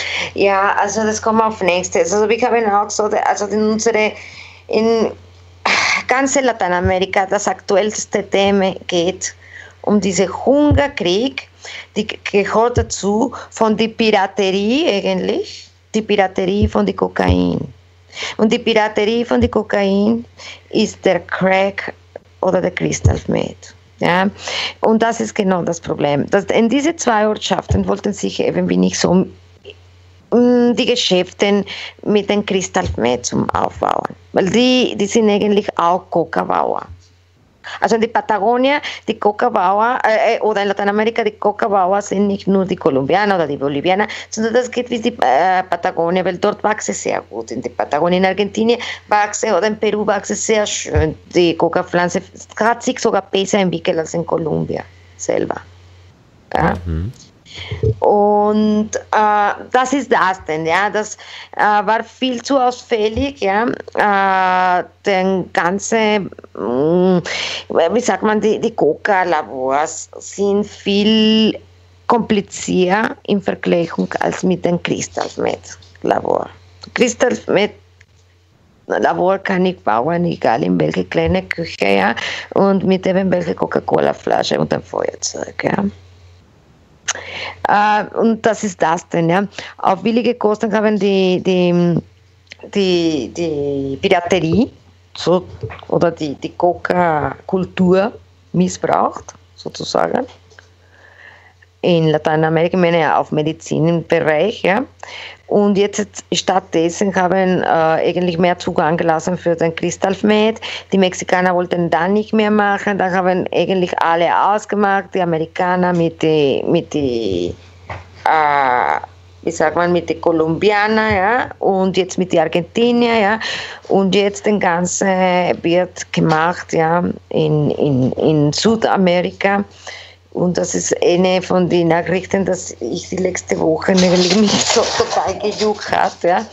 wo, wo ich mir gedacht habe, okay, das sind nicht mehr die Hände, also da weiß man jetzt nicht, wo der Kontrolle von, von, von dem ganzen Drogenkrieg, weil der Drogenkrieg heißt nicht nur, dass die erschießen sich jetzt zwischen die Kartellen, sondern der Drogenkrieg geht, geht um einen Hungerkrieg auch, ja, für, auch für die, zum Beispiel für die Coca-Bauern, ne? Die sind in Kolumbien, viele haben gelebt, viele Familien haben gelebt von, von, von der Landschaft und der Coca zu bauen, ja, weil das gibt eigentlich äh, nur allein bis die 80er Jahre Coca-Cola-Produkten, da kann man bestätigen, das gibt überall zu finden im Internet, ja, da habe ich äh, gute Dokumente auch gefunden eigentlich, wo steht, dass Coca-Cola bis die 80er Jahre wurde mit der Coca-Pflanze auch irgendwie. In Mexiko. In Mexiko, ne? Aha, okay, also das war, wurde extra für Mexiko zugesetzt oder war das generell ja. weltweit? Aha, okay. Und das war, aha, das war, weil die Politiker eigentlich hat geschmeckt. Das war so, dass in die 60er, 70er Jahren die Rezept ist, äh, eigentlich hat so gehört, ne? 20er Ende 20er Jahren, sorry. Und in den 20er Jahren hat das irgendwie war so die Rezept und irgendwann, irgendwie, ein deutscher Arzt hat gemeint, na, die Coca-Cola darf wirklich nicht mehr mit dieser Coca-Pflanze sein und so. Und Mexiko war der einzige Land, wo kein Protest protestiert, die Politiker haben gesagt, unsere Coca-Cola lassen, wie das ist, ja. Weil, ja, und so ist. Ja, und alle Leute, die wir in die 80er Jahre Coca-Cola bekommen haben, wir haben auch natürlich dabei den Zutaten, ja. Und Gut, und diese Coca-Kultur, ja, das gibt sogar zu finden jetzt in die Kaugumis. Ich habe sogar in Deutschland in einer Münche Trafik, in einer Münche, äh, wie heißt äh, Tabakhandler, ja. Auch hier gibt es schon äh, ja, Coca-Cola. Äh, habe ich äh, Coca-Cola bestellt und ich habe mir gedacht, na, das ist nicht gleich, das muss ich schauen über die Zutaten und alles. Und ja, natürlich hat nicht den Aktiv von von, von, von, von die Droge selber, aber meine Zunge ist getaucht. ja. Und okay, was in Lateinamerika jetzt betrifft, bekommen eigentlich die Augen, die Augen sind konzentriert auf den Ball in Amerika. Und äh, die ablenken eigentlich die Leute mit den Olympienspielen, wenn Weltmeisterschaft gibt, dann dann ablenken die Leute. Es gibt wirklich keine wahre Nachrichten. Da muss man eigentlich anschauen, die, äh, die Nachrichtensender von Mexiko. Ja. Da merkt man, das sind so viele Werbungen auch dabei zwischen. Ne? Äh, und da merkt man, dass das alles gekauft ist, dass das sind Vorbereitungen, die die machen von drei, vier Tagen vorher. Ne? Das sind Nachrichten, die schon alt sind. Vielleicht, wenn eine Erdbebung ist, ja, dann okay, da wird das wahrgenommen, ne, für die Leute zu informieren. Aber sonst, ich muss schon sagen, der, der, die Presse in Mexiko ist missbraucht von den Medien auch selber, von, von der Politik. Uh, es gibt nicht viel zu finden in den Medien, außer die 43 Studenten, okay, ja, das ist eine schon alte Geschichte, was in Mexiko passiert ist, aber wir haben auch andere Geschichten, wo verschwunden sind insgesamt 3000 Studenten in Mexico City 1968. Da hatten wir Mexikaner kein Internet und auch nicht auf der Welt. Ja. Aber in 1968 wurde, äh, wurden über 3000 Studenten aus der Universität von Mexico City verschwunden. Sie alle weg.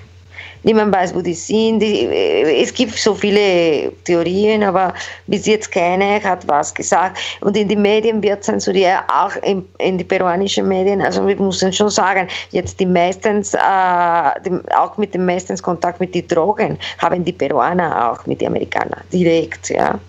Da wird auch nicht viel geschrieben von dieser äh, japanischen Regierung. Peru. ¿no? Japan, no, Japanisch. Weil in Peru ist von Japaner besetzt. Ja, also, ja. ja, also, also Peru wie, ist, uh, Entschuldigung. Ja, ja, also wie gesagt, das ist wirklich sehr, sehr, sehr, sehr äh, erschreckend spannend, äh, ähm, dass das tatsächlich dort äh, ja so, so, so ähm, ja, tatsächlich so ist, wie man sich das in den, in den, in den äh, schlimmsten Filmen ja auch ausgemalt hat, äh, äh gewisse äh, Drogenkriege und äh, diese ganze ähm, äh, mafiösen Strukturen und so weiter. Nun ist ja, nun ist ja sogar ein Papst, äh, ähm, Argent, also ein Argentinier sogar Papst geworden, also ein Lateinamerikaner. Gab, hat, hat das irgendwie einen positiven Effekt gebracht für, Süd, für Lateinamerika? Äh, wie kann ich das sagen? Ja, das passt zum Mund sehr, natürlich. Das ist sehr schön. Die Lateinamerikaner sind eigentlich nach der Evangelisierung von den Spaniern, nach der spanischen Invasion, wir haben mit Blut und Fleisch die Religion gelernt. Bei uns wurde uns gesagt, es gibt nur eine Religion zu akzeptieren und das ist die römisch-katholisch. Für uns es gibt nur Papst, die Roma und sonst gibt nichts anderes. Bei uns es gibt Helligkeiten und alles. Also Lateinamerika ist natürlich äh, der Riese, also muss man schon auch sagen, in, in Mexiko, nur allein Mexiko, ja, dass in Mexico City wird Jahr nach Jahr immer wieder noch gefeiert. Äh, der Ostern, weißt du, wo, die, wo Jesus, die ganze Manifestation, ja, da wird Jahr nach Jahr ein Mann gekreuzt, in live und getotet an so wie dasselbe Theaterstück ein Happening eigentlich, ein Theaterstück von einem Happening, ein Live von einem Performance mit das ganze Leben von Jesus, bis der tot ist in den Kreuz. Der Kreuze nehmen und lassen ihn dort tagelang. Also in echt, also wirklich, also da. Das, das kannst du wirklich unscherz. Das kannst, das kannst du suchen über YouTube. Schreibst du äh, Semana Santa, das bedeutet Ostern. Also schreibst du Ostern in Mexico City. Äh, Jesus äh, und Kreuz und alles und das siehst du in live. Der war jetzt von 2016, der letzte Jahr, und von 2015 hat überlebt, der andere nicht und, und so haben wir eigentlich die Kultur gelernt, also wie evangelisiert man, ja. Und deswegen alle Lateinamerikaner sind so Gläubiger. Meine Mutter zum Beispiel, meine Mutter ist total Gläubiger. Ich bin geboren Gläubiger, ich bin auch, ich habe Katechismus, ich habe alles gemacht, aber ja, also ich, ja. Also man kann sagen, dass die, dass die katholische Kirche äh, äh, Südamerika, äh, ähm, Lateinamerika voll im Griff hat. Also ja, der Kontroll, also ich habe eine ganz interessante Artikel eigentlich, die werde ich eben wann in die Volksfläche schieben. Das ist so wirklich hochladen, ist auch wertvoll. Äh, das geht um den, unsere Oberobispa, Obispal, so ein Obispo, eine Kardinal sozusagen, ein Kardinal aus Mexiko, eigentlich die rechte Hand ist von, von unserer Franziskus, ne, der, der Papst jetzt, ne, der Papst, ja, die sind ganz gut befreundet und so. Und jetzt der rechte Hand von ihm, also von Franziskus, von dem Papst, die Roma, also unsere argentinische Papst, äh, der wurde erwischt in einem ganz riesengroßen Skandal in Droge. Krieg äh, von den 90er Jahren, ja, von einer riese, äh, eigentlich einer riese Transport von über 10 Tonnen Kokain zu transportieren und das war der Obispo. Ja. Der Obispo äh, wurde auch, diese rechte Hand wurde in den 90er Jahren auch getötet. Ich habe mich immer gefragt, wieso ist gestorben dieser Mann, ja, dieser Obispo. Die, der war so nett, der hat so viele Kirchen gebaut, der hat immer Geld geschenkt für alle Leute. Was hat der gekauft? Ja? Naja, der, der war eigentlich... Äh, auch gemischt in, in, in, in die Mafia und auch unsere Papst, die Roma eigentlich als gut befreundet. Es gibt Fotos von so einem jüngeren Alter, auch mit dieser Capo und mit dem Obispo und auch mit Chapo Guzman, natürlich. Ne? Mhm. Mal, eine, mal eine andere Frage. Ich meine, ähm, wir sehen das ja sozusagen in ja, weltweit in vielen Bewegungen. Ähm, ähm, ich meine, äh, Süd Südamerika, Lateinamerika, äh, wie, wie sehr sind diese Menschen dort noch verwurzelt, auch mit ihrer Kultur? Also gibt es dort auch wieder Entwicklungen, die sich da mehr und mehr auch zurückbesinnen ähm, auf ihre Urkulturen? Ähm, äh, ist, da, ist da auch so ein Trend äh, sichtbar oder ist das eher auch alles verwestlicht? Nein, ich glaube, das ist stolz vom Patriotismus und Matriotismus, dass wir erleben in Mexiko, erleben wir immer wieder noch unsere Ethnie, unsere Indianer in sich selber. Und das rede ich wirklich nicht nur von den Mexikanern, sondern rede ich wirklich von den ganzen Lateinamerikanern. Ich glaube, die, die, ganze lateinamerikanische Kultur, selbst wenn das äh, zugestört, kulturell zugestört von den Spaniern geworden ist und von den Portugiesen, natürlich von den Engländern auch, ja, und die Franzosen danach, aber als die Franzosen gekommen sind, das war schon alles irgendwie wie so gut wie finito fast, ja. Und Engländer haben nur den Punkt und Ende gegeben, ja. Aber sozusagen, ich glaube, dass das Latein, die Lateinamerikaner ist eine von den wenigen Kulturen, dass ich überhaupt erlebt habe, äh, dass die noch sich ernst nehmen, die Ethnie, dass, dass die noch glauben auf ihre, auf ihre Wurst, Wursten? Wurzeln. Wurzeln. Und auf so eben bin ich bewusst. Ne? Also ich, ich bin eigentlich Indianer. Ich, äh, so wie der Trump sich zum Beispiel vorstellt, ja, alle Ausländer müssen raus von Mexiko und dann die Indianer denken sich, aber wir sind da geboren, ja. Wir sind da zuerst. Chicago war Mexiko früher, ne? Ja, Nevada. Oder Nevada. Oder was ist daher in, in, in Kalifornien, ne? Kalifornien waren die Sioux. Also wie machen wir das alles, ne? Wie machen wir aus, ja? Wir sind eigentlich ein Volk, der stolz ist eigentlich auf ihre Kulturen und so. Wir sind zugesteuert von den Medien, äh, zugesteuert von, auch von der Marketing. Äh, wir haben eine Verwechslung von Christkind und Santa Claus. Äh, für uns Santa Claus und Coca-Cola ist dasselbe in Lateinamerika. Also, äh, ja, was soll ich sagen? Wir sind eigentlich, wir haben auch einen kulturellen Schock, ja, weil wir sind bombardiert von den Amerikanern mit dem ganzen Marketing, X-Mass zum Beispiel, Halloween, ja. Wir haben eine Totenkultur, die nicht nur von Mexiko kommt, ja. Die Totenkultur bezeichnen die, die Amerikaner als Totenkultur aus Mexiko und England mit die Hexerei, aber in die Wahrheit, ja, Totenkultur ist in jede Kultur gewesen, ja. Es ist nur das impressionant für die Amerikaner war die Mexikaner, ne? Und die Engländer natürlich, ne? Die, von dort kommt alles. Ne? Und irgendwie, äh, also darum, ich bin sehr positiv, dass das Medien gibt, so wie, wie, wie, wie der Volksfleck jetzt die Möglichkeit gibt, ja, dass das äh, auf Spanisch ähnlich mehr über die Wahrheit gesch geschrieben wird, äh, dass das äh, eben auch kulturell wir haben viel zu tun in Verbindung, weil die Spanier haben mitgenommen nach Deutschland ja, oder nach Österreich, haben viel mitgenommen von äh, unserer mexikanischen Volkskunst, ja, Kulturschätzen. Kulturschätzen ja.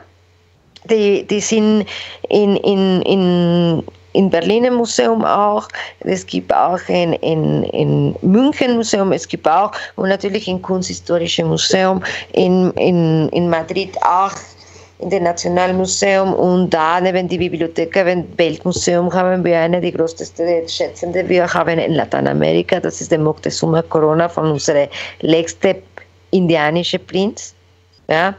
Und äh, deswegen ist auch äh, für mich und für uns, glaube ich, alle sehr wichtig, dass, dass wir alle diese Übersetzungen von diesen Codex, ja, Codex meine ich von alle diese Piktografie, von alle diese äh, Ikonografie, dass wir eben wie schon übersetzt haben, wir hatten sind die Übersetzungen jetzt auf Deutsch, habe ich sogar gefunden, jetzt von Kurs, und auf Spanisch haben wir die meistens, ja, die, die gerettet worden sind, weil meistens die Spanier haben eigentlich unter Feuer gebracht oder exterminiert oder gelöscht. Äh, und das ist äh, das Wichtige, glaube ich, die Aufgabe für uns alle, dass, wir wirklich, äh, ohne wir eine Multikulti-Störung machen, also dass die Mexikaner kommen nicht auch als Invasion, ey, geben uns bitte zurück unsere Corona, oder die Österreicher kommen als Invasion oder die Europäer. Nein, dass wir in jedem Land, jedes Land kann sprechen von ihren Erfahrungen, wie in Mexiko das alles ist, offenbar sprechen ohne Angst von der Presse ohne, äh, in, das, das habe ich immer früher gesagt, ohne die Presse zu prostituieren. ja, das haben wir immer viele Kollegen dort äh, aus Lateinamerika immer wieder noch gesagt keine Information verkaufen, ohne wir das wollen. Und auch keine Plätze verkaufen, nur wenn wir äh, Sponsoren brauchen und so. Ja. Also, also wirklich, die, alle diese Themen, das habe ich hinter mir gelassen. Da habe ich eine ganz schlechte Erfahrung. Das ist in die Presse in Mexiko, aber auch gute Erfahrungen dabei gehabt. Ich habe viel gelernt. Und jetzt bin ich eben wie bereit, damit ich auch äh, was schreiben kann und auch für die Leute äh, deutschsprachige oder spanischsprachige was zum, zum Plattern und zu blättern, zum Schauen, zum ja, noch, noch, noch mal eine Frage zur Kultur. Ähm, gibt es dann da auch sehr, äh, sag mal, extremere Unterschiede regional bedingt? Also, dass die Leute in der Stadt, äh, in Großstädten dort eher den westlichen Lebensstil verfolgen und in ländlichen Regionen eher doch mehr an den, den, den äh, ja, Wurzeln, indianischen Wurzeln zum Beispiel ähm, äh, hängen und dort äh, eher auch alte Kulturen pflegen? Ist das also ein großer Unterschied oder ist das mittlerweile auch alles so verwässert? Naja, äh, ich glaube, dass äh, etwas, dass das, egal welche Regierung gemacht hat, ja, äh, egal von welcher Partei in Lateinamerika und egal welche Politiker, die Politiker haben immer unterstützt die Ethnien, also dass, dass die Kultur nicht sich verschwindet, nicht sich verliert. Also ich glaube, dass, dass, dass in Lateinamerika die Ethnien ist äh, wie kann man sagen, ein Teil von dem Marketing von auch jedem Land. Zum Beispiel die Kolumbianer, die Peruaner, die Mexikaner, die haben immer alle eine Bezeichnung. Und das haben eben wie kulturell ja, Generationen nach Generationen eben wie weiter aufgrund, dass das ist eben wie etwas Schönes für den Tourismus, weil das auch Marketing ist. Ja, weil das alles geht auch leider Gott um Geld auch, aber im positiven Bereich kann man auch sagen, dass das, ähm, dass das ist keine tote Kultur ist. Aber es ist schon so, dass in Mexico City die Leute eher westlich orientiert sind, auch diese Statussymbole haben, äh, während in ländlicheren Regionen dort mehr die Bauern äh, traditionellere Indianer sind. Ja, ja, klar. Ja, ja, ja. auf jeden Fall. Aber, ja. aber, aber eine, eine, Renaissance insofern seht ihr ja jetzt nicht um, seht ihr da nicht unbedingt, dass man sagt, okay, ähm, es gibt ja so verschiedene auch Indianergruppen, äh, Indianerstämme, die dort auch ja gewisse Prophezeiungen ähm, äh, von sich gegeben haben, also auch wie sich das äh, Ganze weiterentwickeln wird hier. Ähm, also seht ihr da irgendwie auch eine, eine Rückbesinnung, so eine Renaissance seht ihr da jetzt nicht unbedingt? Naja, es ist sehr interessant, weil das kommt auch, da kommt schon wieder der Marketing. Ja, das hat geheißen, dass zum Beispiel unsere Kalender, der Maya oder aztekische Kalender, wurde bis 2012 zu Ende. Ja, das viele nicht wussten ist, dass es gibt mehrere Kalender. Ja, also ich weiß nicht, ob du gehört hast von, von den indianischen oder der aztekischen Kalender, der, der eigentlich bis 21. Dezember 2012 gültig war. Und darum, alle haben Angst gehabt von einem äh, Ende der Welt oder einem, wie sagt man, der Apokalypsis kommt. Ne? Viele haben gesprochen darüber, dass das nicht eigentlich alle wussten, ist, dass, dass es gibt mehrere Kalender, die auch gefunden worden sind. Ja?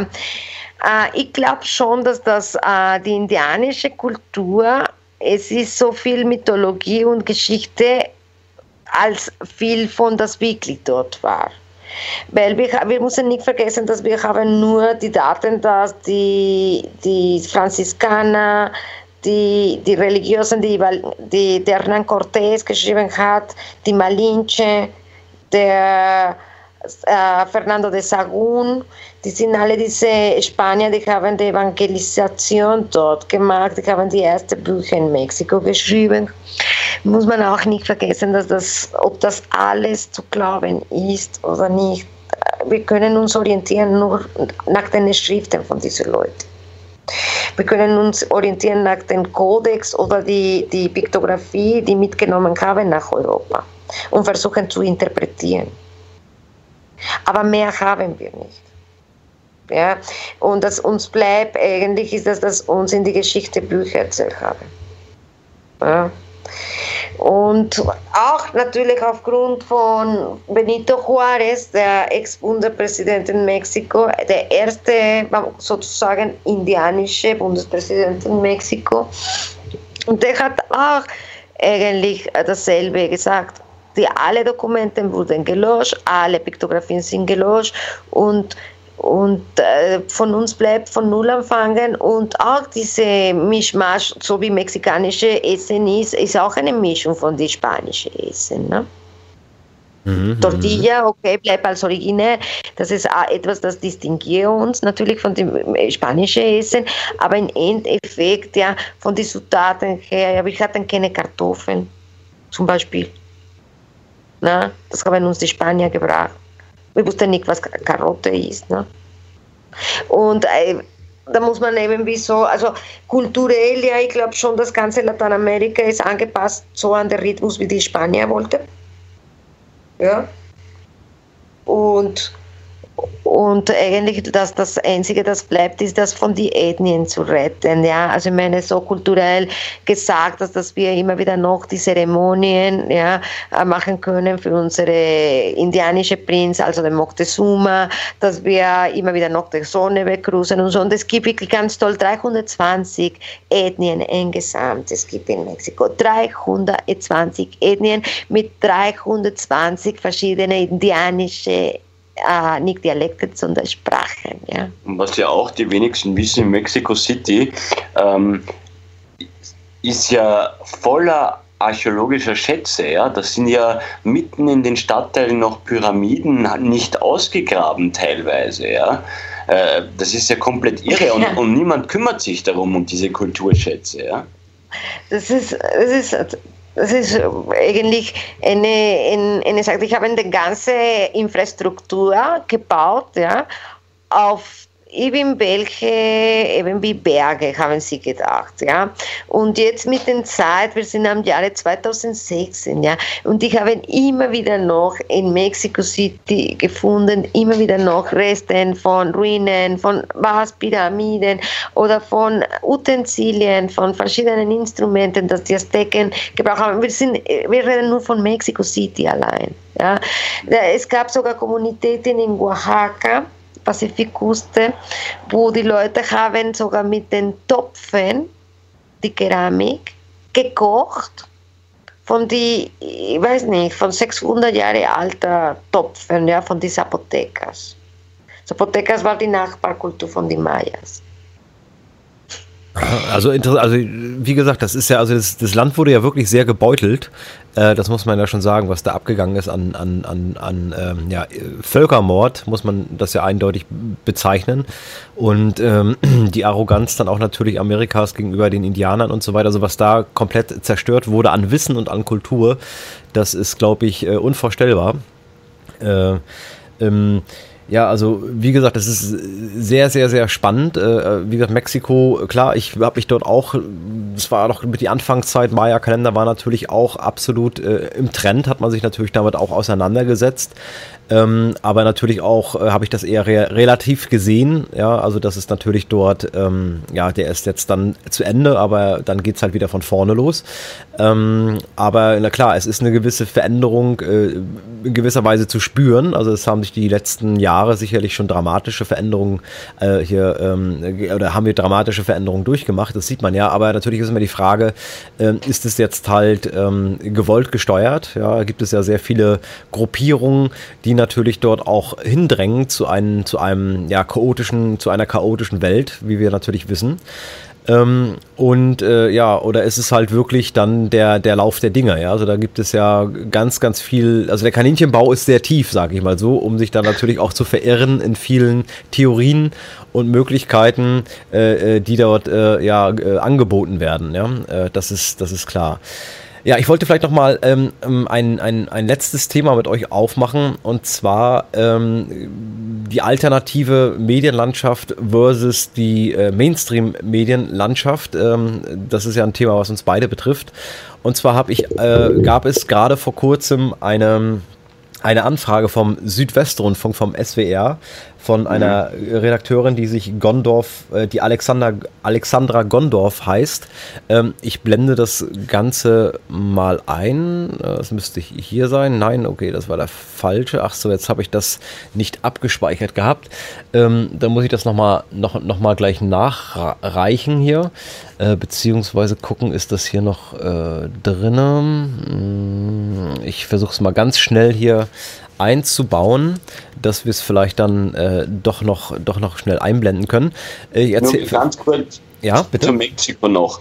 Ähm, was die Lula nicht erwähnt hat, was aber mittlerweile bewiesen ist quasi, dass ja die äh, USA ähm, ganz, ganz äh, böse Genexperimente in Mexiko auch machen. weil ihr kennt bestimmt alle diese sogenannten Wolfskinder, Wolfsmenschen, diese Kindermenschen, die überall einen Bartwuchs haben. Ja? Jetzt ist rausgekommen, dass ähm, ein, ein Schweizer Arzneimittel verboten wurde und das hat man natürlich nach Mexiko verkauft. Äh, und das äh, hatte Wildschweingene und äh, das mag jetzt sehr abstrakt klingen, nur man weiß ja, dass äh, die menschliche DNA mit der vom äh, Schwein sehr kompatibel ist ja? und dadurch äh, durch diese Einnahme der Medikamente äh, diese Wolfs, Kinder-Wolfsmenschen ähm, noch mehr geworden sind. Ja, ja also ja, eigentlich, das ist, äh, Mexiko ist ein ganz beliebtes Land von den Amerikanern für eigentlich die, die restlichen Medikamente, so wie damals haben wir die Tala, Thalidomide gekauft in die Schweiz. Die Thalidomide wurden in den 40er Jahren in die Schweiz ein Rezept gegeben für schwangere Frauen, die ähm, Übelkeit hatten. Und dann in die 50er Jahren haben entwickelt, dass alle Babys, die geboren sind unter diese Behandlung von diesem Medikament, die, äh, wurden mit verschiedenen Mutationen geboren. Gut, dann eine amerikanische Firma hat das bekommen, den ganzen Schweizer Medikament von Thalidomide und hat in die 60er Jahren in Mexico City verkauft. Resultat auch dasselbe. Thalidomide Kinder sind Kinder mit Mutationen. Es gibt genug äh, zu finden, zu rausfinden von diesen Import-Exporters, das die Amerika gemacht hat für Mexiko. Und genau so dasselbe wurde gewesen mit den ähm, Schwein, äh, also Wildschwein. In Mexiko wurde so eine Welle in, das reden wir von den 50, 50 bis die 70, 70er Jahren, äh, wurden eigentlich so äh, die Genen von den Wildschweinen in Laboren auf erste Mal gebracht. Äh, da habe ich äh, von einer ganz guten eigentlich Quelle, die, die mir das Vertrauen hat, zu zeigen. Ja. Und da habe ich das gesehen, wie, wie eigentlich schon in die Zeiten, wo wir wussten nicht, dass die Ratten oder dass die Maus oder wir haben gewusst, dass die Maus aus dem Labor, das war die typische genetische Geschichte, dass wir gegangen haben, dass der Maus aus dem Labor kann eigentlich inszenieren eine Ohr. Oder wir wussten eben wieder, dass gewisse äh, Dinge für die Haut äh, banken, äh, konnten wir eben durch die Mäuschen auch im Labor machen. Und da wurde das erste Mal eigentlich in die 50er Jahren, wo die haben, oder äh, zwischen 40 und 60er Jahren, Entschuldigung, wo die, wo die Wildschweinenzellen wurden in mexikanische Laboren gebracht, in Chihuahua und da haben das für schwangere Frauen oder von Frauen gegeben. Einfach so gespritzt in die Hormonen, so wie Hormonen. Mhm. Ja. Und ja, und dann der Resultat ist, da haben wir diese Freak-Shows äh, in die 80er Jahren, viele Freak-Shows in die 80er Jahren in Russland oder in, in, in Europa oder in Frankreich eigentlich mehr populär, äh, ist geworden, dass alle diese Wolf-Menschen eben wie als Freak-Shows auf die Bühne zu bringen, ne, sozusagen. Ja, das ist äh ja, ein, ein Genresultat der Amerikaner. Ja, das ja, also und die, Ameri die, Amerikaner betrachten ja auch Mexiko als ihren, als ihren Mülleimer. Ja? Das sagen die auch. Ja. Ja, das ist das Problem auch, weil das ganze Nuklear, also der ganze radioaktive Müll, das, das die haben auch, das kommt auch noch dazu. Das geht nicht nur um Pharmazeutika zum Loslassen, das geht nicht um die Pharma zum Loslassen von den Amerikanern, das geht auch mit den, mit den ähm, äh, Nuklear- oder die Radioaktivität der Atommüll. Die zum Beispiel, wir haben eine, eine Ortschaft in Nordmexiko, ja, in Sonora, werden wir Karotten, die drei Meter hoch groß sind. Oha. Oder, oder Salat, die 200 Kilogramm schwer sind. Ein Kopfsalat. Oder da muss man schon wissen, oder Mais, ne? Der Mais, ne? Okay, die, das, die machen jetzt mit den ganzen Monsanto und alles, das ist auch eine andere eigene Geschichte, ja. Da würden wir wirklich ein ganzes Thema brauchen für Monsanto, glaube ich. Aber, aber sozusagen äh, Mexiko, ja, ist, ist Opfer natürlich von den, von den Atom Müll von, von den Amerikanern. Auf jeden Fall. Ja, also äh, ja, in der Tat ist auch ein ganz, ganz wichtiges Thema. Also wie gesagt, das ist. Ähm, das ist auch, ich glaube, ein Thema. Ja. Äh, wie gesagt, sehr, sehr, sehr, ähm, ja, sehr, sehr, sehr, sehr traurige Verhältnisse dort auch. Also dass das halt, ja, dass, dass da natürlich auch sozusagen äh, diese, diese, ähm, diese Region so unterdrückt und ausgebeutet äh, wurden, ähm, sozusagen Kultur zerstört und so weiter und so weiter. Also ähm, ja, genau der, der entgegengesetzte äh, Gedanke, ja, also Multikulti heißt für mich halt wirklich, äh, dass die Kulturen äh, erhalten bleiben, ja, in ihrer, in ihrer Einzigartigkeit und das halt nicht vermischt wird. Das ist nämlich das Gegenteil von Multikulti. Ähm, aber lasst uns noch mal kurz äh, jetzt zurückkommen zum, zum, zum letzten Thema, was ich noch ansprechen wollte. Ähm, ja, und zwar äh, geht es um äh, alternative Medien versus Mainstream-Medien. Und zwar gab es eine SWR-Redakteurin, äh, die Kontakt suchte zu den alternativen Medien, eine Alexandra Gondorf. Ähm, und äh, schrieb sozusagen an, äh, wer, wer so Interesse hätte, sie würden halt gerne mal ein paar mehrere Informationen über äh, ja, die alternativen Medien und deren Ansichten und so weiter haben. Und es haben sich tatsächlich zwei, ja, äh, ich, ich sag's lieber nicht, es haben sich tatsächlich zwei gefunden, äh, die sich wohl auch dafür hergegeben haben. Das war einmal unser Kollege Robert Fleischer und auch, ich glaube, der ähm, der äh, Dominik Stohr. Äh, ich glaube, die Sendung muss heute Abend auch gelaufen sein oder läuft noch. Ähm, und äh, sind da wirklich wie immer blauäugig wahrscheinlich reingegangen, haben gedacht, okay, hier ist mal wieder eine Möglichkeit, auch im Mainstream unsere Position darzustellen. Aber ich blende euch mal An den Ankünder des SWR ein. Ich habe da mal einen Screenshot gemacht. Ähm, und äh, alleine der Ankünder äh, wird schon sozusagen euch äh, ja, zeigen, um was es geht. Ich lese es mal vor. Verschwörungstheoretiker halten Staat auf Trab. Deutschland gibt es gar nicht und Außerirdische leben unter uns. Stimmt nicht. Das sehen Verschwörungstheoretiker ganz anders. Harmlose Spinner oder gefährliche Fanatiker. Mit mehreren Schüssen hat ein sogenannter Reichsbürger vergangene Woche in Bayern vier Polizisten verletzt. Einer der Beamten starb. Spätestens jetzt ist klar, dass Reichsbürger nicht nur unseren Staat missachten, seine Behörden äh, für illegal erklären, sondern auch gefährlich werden können. Rufe nach dem Verfassungsschutz werden laut. Äh, Im Internet gedeihen Verschwörungstheorien besonders prächtig, egal ob es um Reichsbürger geht oder um UFOs, die, die uns die Re Regierung verschweigt. Oder um Angela Merkel als fer ferngesteuertes Echsenwesen, Klammern, kein Witz, Ausrufezeichen.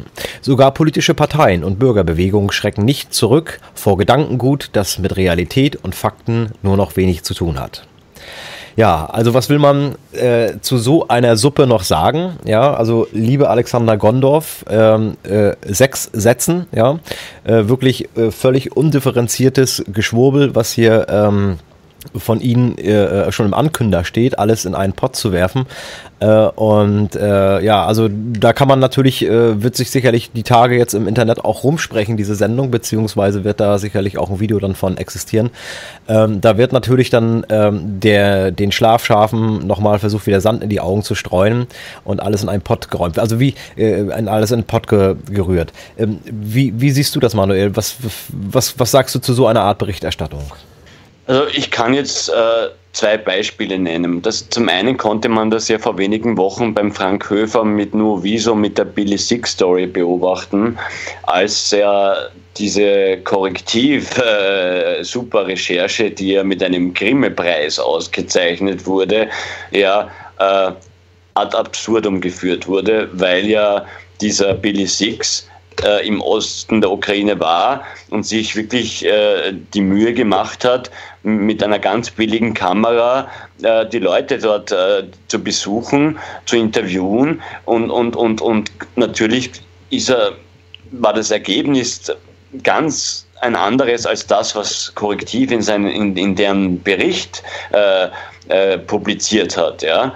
Und, und daraufhin wurde er dann äh, sowohl Nuoviso als auch äh, Billy Six ja diffamiert, ja, als, als, als Neurechte und dann hieß es, äh, russische Propagandisten greifen äh, oder stürmen TV-Sender, äh, kann ich mich erinnern und so, ja.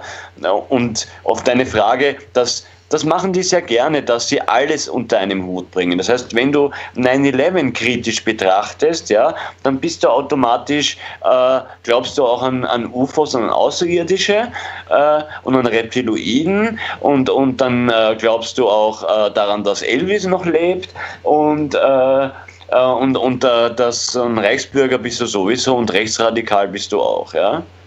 Das, das ist die Machart von denen, ja. Hast du, hast du da Erfahrung auch gemacht äh, in, in deiner Zeit, dass so ähnlich umgegangen wurde mit Themen? Naja, ich kann berichten, als ich Chef vom Dienst, also quasi äh, Sendungsverantwortlicher bei einer Nachrichtensendung war, einer täglichen für Pro7 Österreich. Ähm, um 10 Uhr am Morgen sind immer diese Sitzungen. Da sitzen dann alle unter Programmchef. Und dann äh, bringt man seine Themenvorschläge. Und mein Anliegen war es natürlich immer, relevante politische Themen äh, zu bringen.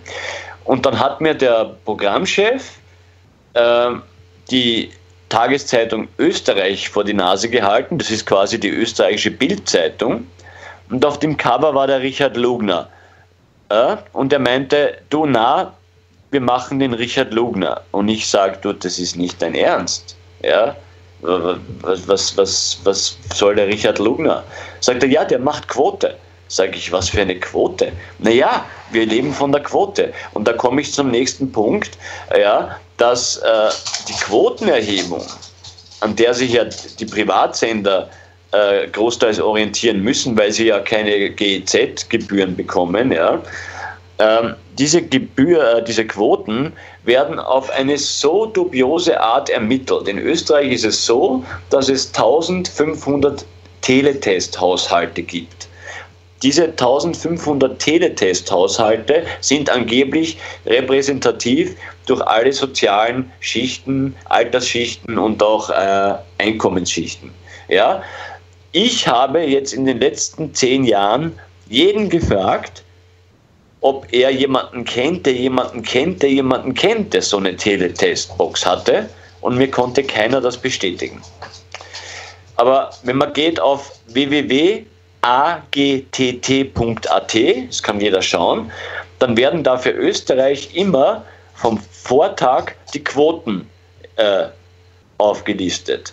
Und anhand dieser Quoten ja, äh, äh, orientiert sich die Werbewirtschaft und auch die TV-Sender. Das heißt, wenn eine Sendung gut war inhaltlich, ja, wirklich top, und die aber nur Hausnummer 10% Marktanteil hatte, ja, dann war sie ein Scheiß. Und wenn der Richard Lugner dann plötzlich 20% hat, dann ist das super. Ja? Und so arbeiten die Privaten.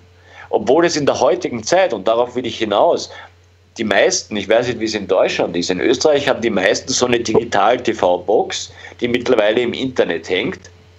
Das heißt, es wäre ein leichtes, ganz genau zu ermitteln, wer wann was schaut und wann wegzappt.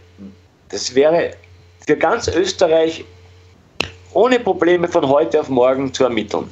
Wird aber nicht gemacht. Ja? Und ähm, dann gab es einen Vorfall, auch den möchte ich auch noch berichten.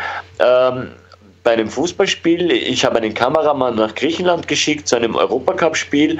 Das war Rapid Wien auswärts bei PAOK Saloniki, Europa League, wo es schwere Ausschreitungen gab, die die Rapid-Fans begonnen haben. Da hat das Stadion gebrannt, Kinder, es war wirklich schlimme, Massenpanik, die Feuerwehr ist eingerückt, Tränengas, also wirklich wie Krieg. Ja, also keine normalen Ausschreitungen, das waren wirklich Kriegszustände. So, wir hatten als einzige das Videomaterial von diesen Ausschreitungen, weil der ORF, der das Spiel übertragen hat, äh, äh, diese Bilder nicht eingefangen hat, sondern sich auf das Spielgeschehen konzentriert hat. So, jetzt saß ich am nächsten Tag mit dem Material in der Sitzung und ich habe doch gesagt, hey Leute, bitte, wow, wir haben diese Bilder. Das sind ein Wahnsinn. Wir müssen das als Aufmacher machen, ja. Und dann hieß es, du nein, äh, können wir nicht machen, weil Rapid Wien ist unser Medienpartner. Da habe ich gesagt, Leute, ich meine, Entschuldigung, ja, wenn man mit Rapid Wien, mit den Vereinsverantwortlichen redet, dann werden die ja wohl auch einsehen, dass das ihre Chaoten waren und anhand von dem Videomaterial könnte man die ja identifizieren und ihnen Stadionverbot geben, ja. Aber nein, das Skurrile war nur, dass alle anderen Medien in Österreich, dass es Aufmacher hatten, nur halt nicht mit Videomaterial, sondern mit Fotos. Ja? Und ich habe dann das Material geleakt. Ich habe das Material ins Netz gestellt und es wurde dann von sämtlichen oder ja, Tageszeitungen übernommen und online gestellt, worauf ich natürlich meinen Job verloren habe, aber zum Glück nicht fristlos, weil ich genügend äh, Beweismaterial gegen den Sender in der Hand hatte. Ja.